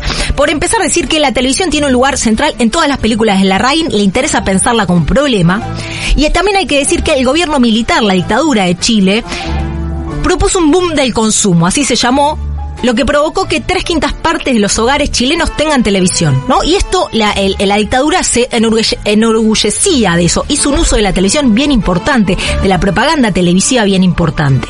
Pero además, muchos intelectuales chilenos que critican esta película dicen, en esos 17 años lo que muestran es que hubo un cambio de vida en Chile. De la politización colectiva de los primeros 70 se pasó a consumos individuales. Y la televisión es un claro símbolo de ese pasaje de una, una sociedad politizada a una sociedad marcada por el consumo individual, ¿no? Y me parece que de alguna, de alguna manera, manera la película está mostrando ese cambio transformador que vivió Chile en 17 años de dictadura. Es a partir de esta transformación neoliberal que sufrió en la sociedad chilena en ese entonces que se puede dar la operación de este jingle y que vos marcabas bien Fede, disfrazar a la política como un producto de mercado. La lógica del discurso publicista de Saavedra genera, decíamos antes, una especie de significante vacío, ¿no? Y acá me parecía interesante de alguna manera poder linkearlo con 1989, la caída del muro y todo lo que se abre a partir de ese entonces. Siempre Algo- volvés a esa fecha, vos, algo ¿no? de ese clima en Chile ya está operando un año antes, ¿no? Pero lo más interesante de esta película es que le da una vuelta de tuerca a esto porque lo que muestra la película es que la oposición democrática estoy gritando, ¿no? Me No, no, estás muy bien. lo que muestra es que la oposición democrática gana, derrota al régimen dictatorial cuando se vuelve capaz de utilizar con mayor destreza la misma, los mismos instrumentos del enemigo. Cuando la oposición democrática utiliza con mayor destreza el mercado, la publicidad, la televisión. El posible votante es seducido siguiendo las lógicas de incitación del consumo, ¿no? Lo que decíamos antes, la publicidad. Entonces, vencer al enemigo, en este caso se dio, insisto con esto, reapropiándose de sus herramientas. Ahora bien, sugerir que la oposición vence utilizando las herramientas del enemigo, las estrategias del enemigo, del mercado, de alguna manera proponen algunos eh, intelectuales chilenos, me parece que de alguna manera también estaba en lo que decía recién eh, Marco Enrique Sominami, de alguna manera es también proponer que la oposición democrática la concertación tomó el campo económico y cultural Sí, algo así como que eh, no, ah, no habría tomado solamente las formas de comunicar al final, Exactamente. ¿no? En esa forma de comunicar toma un poco, poquito más también. Esa herencia neoliberal, Sí. vamos a decirlo así, económica y cultural que se había impuesto con la dictadura, se mantiene en continuidad con la concertación. René, este publicista, con su socio Lucho Guzmán, que son opositores en la política, uno está por el no y el otro por el sí, sin embargo son socios en lo económico. Y en ningún momento la disputa política los hace separar en la sociedad económica. Claro. ¿no? De alguna manera lo que está proponiendo, me parece, la película, o una lectura forzada de la película que estamos intentando hacer, es que al utilizar sus herramientas, al hacer alianza con sus reformas estructurales, el modo en que finalizó la dictadura impidió que lo que siguiera fuera un cambio más radical. Hay una intelectual muy interesante chilena que la recomendamos siempre, que se llama Nelly Richard, es quien mejor pensó todo esto, de este, este momento de la transición. Nelly Richard dice, si la dictadura chilena estuvo marcada por la represión más la modernización, es decir, más el mercado, la transición, dice Nelly Richard, continuó con el segundo elemento de mercado en las mismas características, pero la represión la cambió por la imposición de la idea de consenso, la idea de que en Chile se habían terminado las disputas políticas, una idea de reconciliación nacional impostada, dice Nelly Richard, porque en verdad por abajo estaba sucediendo otra cosa, pero que funcionó durante mucho, mucho, mucho, mucho tiempo. No por nada, Pinochet siguió siendo senador, no por nada la figura de Pinochet siguió siendo reivindicada durante mucho tiempo. Y cuando dejó de serlo no fue por la política interna, sino porque fue detenido en un aeropuerto en Londres. Nunca dejemos de recordar la gran diferencia entre eso y juzgar a los militares en tu casa, ¿no? Exactamente. Y para cerrar, y velozmente, es muy interesante que Nelly Richard se pregunta cuándo termina esta imposición de cierto consenso, cuándo termina este consenso impostado en la transición, en la postdictadura chilena. Ella dice, yo donde veo algo nuevo es en las protestas estudiantiles del año 2011. Ah, mira. ¿Por qué? Porque ella dice, es la primera vez que hay una generación que no tiene esa imposición, ese miedo a la polarización política, a la radicalización política, porque son pibes que no vivieron la dictadura, Totalmente. que no vivieron ese primer momento de la postdictadura. Claro, entonces lo del consenso tampoco le llega, ¿no? Exactamente, entonces es una nueva generación, el 65% dice Nelly Richard de la población chilena hace un par de años ya había nacido después del golpe militar y son pibes que no tienen miedo a radicalizarse políticamente y a pensar la política en términos de conflicto tal como había sido negado en Chile durante más de 20 años. No parece ser lo que pase hoy tampoco, lo que pasa hoy. Exactamente, por eso me interesaba poner esto de que efectivamente parece haber un quiebre generacional en donde puede relacionarse con la política de otra manera. No necesariamente esto quiere decir que vaya a suceder algo totalmente extraordinario en Chile, pero sí me parece interesante pensar, insisto con esto, que hay una puede haber atisbos de radicalización política que hasta hace 10, 15 años atrás en Chile eran muy difíciles de pensar, ¿no? Bueno, si ustedes esperaban un broche de oro para la cobertura que hicimos de Chile, creo que lo acaban de escuchar. ¡Se fue! ¡Jue, jue, jue, jue!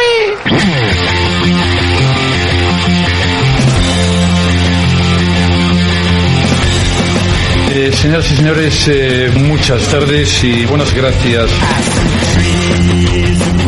Bueno, programa intenso el día de hoy. Quedaron algunas, algunas cosas afuera. eh, tenemos decenas de mensajes. Eh, la verdad que básicamente varios. Leo uno solo porque agrega información. Eh, desde Chile nos dicen en Plaza Ñuñoa hay una gran manifestación pacífica. No hay policías ni militares. Se pide que salgan los militares que renuncie Piñeira, no más AFP. No más jubilación privada. Sería eh, eso. De los grandes movimientos sociales que ha tenido Chile en los últimos años. Es verdad. Y Juli dice, extiéndase todo lo que quieran, que no tengo ganas de bajar a saludar a mis familiares macristas que vinieron a festejar el Día de la Madre. Bueno, Juli, Día de la Madre. haz ¿Qué una- va a ser? ¿Es la familia que te una- tocó? Haz una excepción, esto se está, se está terminando lamentablemente, así que vas a tener que bajar a El saludar. próximo día de la madre vas a estar más contenta vos. Pero más que está Saludamos a todas las madres. Eh, saludamos a todas Está las recluida madres. en una habitación ella diciendo no bajo. Bueno, es insostenible tu posición, Julia. En momento tenés que salir. Bueno, nos estamos despidiendo. Nos reencontramos el domingo que viene a las 12 del mediodía. La puesta al aire fue de Lari Rombolá. La producción de Nacho Fernández Toscani y de Mau Puente. Eh, los queremos mucho. Los esperamos el domingo que viene. Los esperamos el domingo que viene eh, con resultados de Bolivia. Sí. Bolivia, Bolivia vamos a hacer la semana que viene seguro y vamos a ver Y la apuesta que hicimos. apuesta. Hay una apuesta en curso. Ah. Atención señores y señoras. Para los que Saludo no a los kilos de carne. El principio del programa, eh, yo aposté que hay segunda vuelta en Bolivia y eh, el señor Carr dijo que de ninguna manera echa la apuesta por un asado. Bien, hasta el domingo que viene. Chau.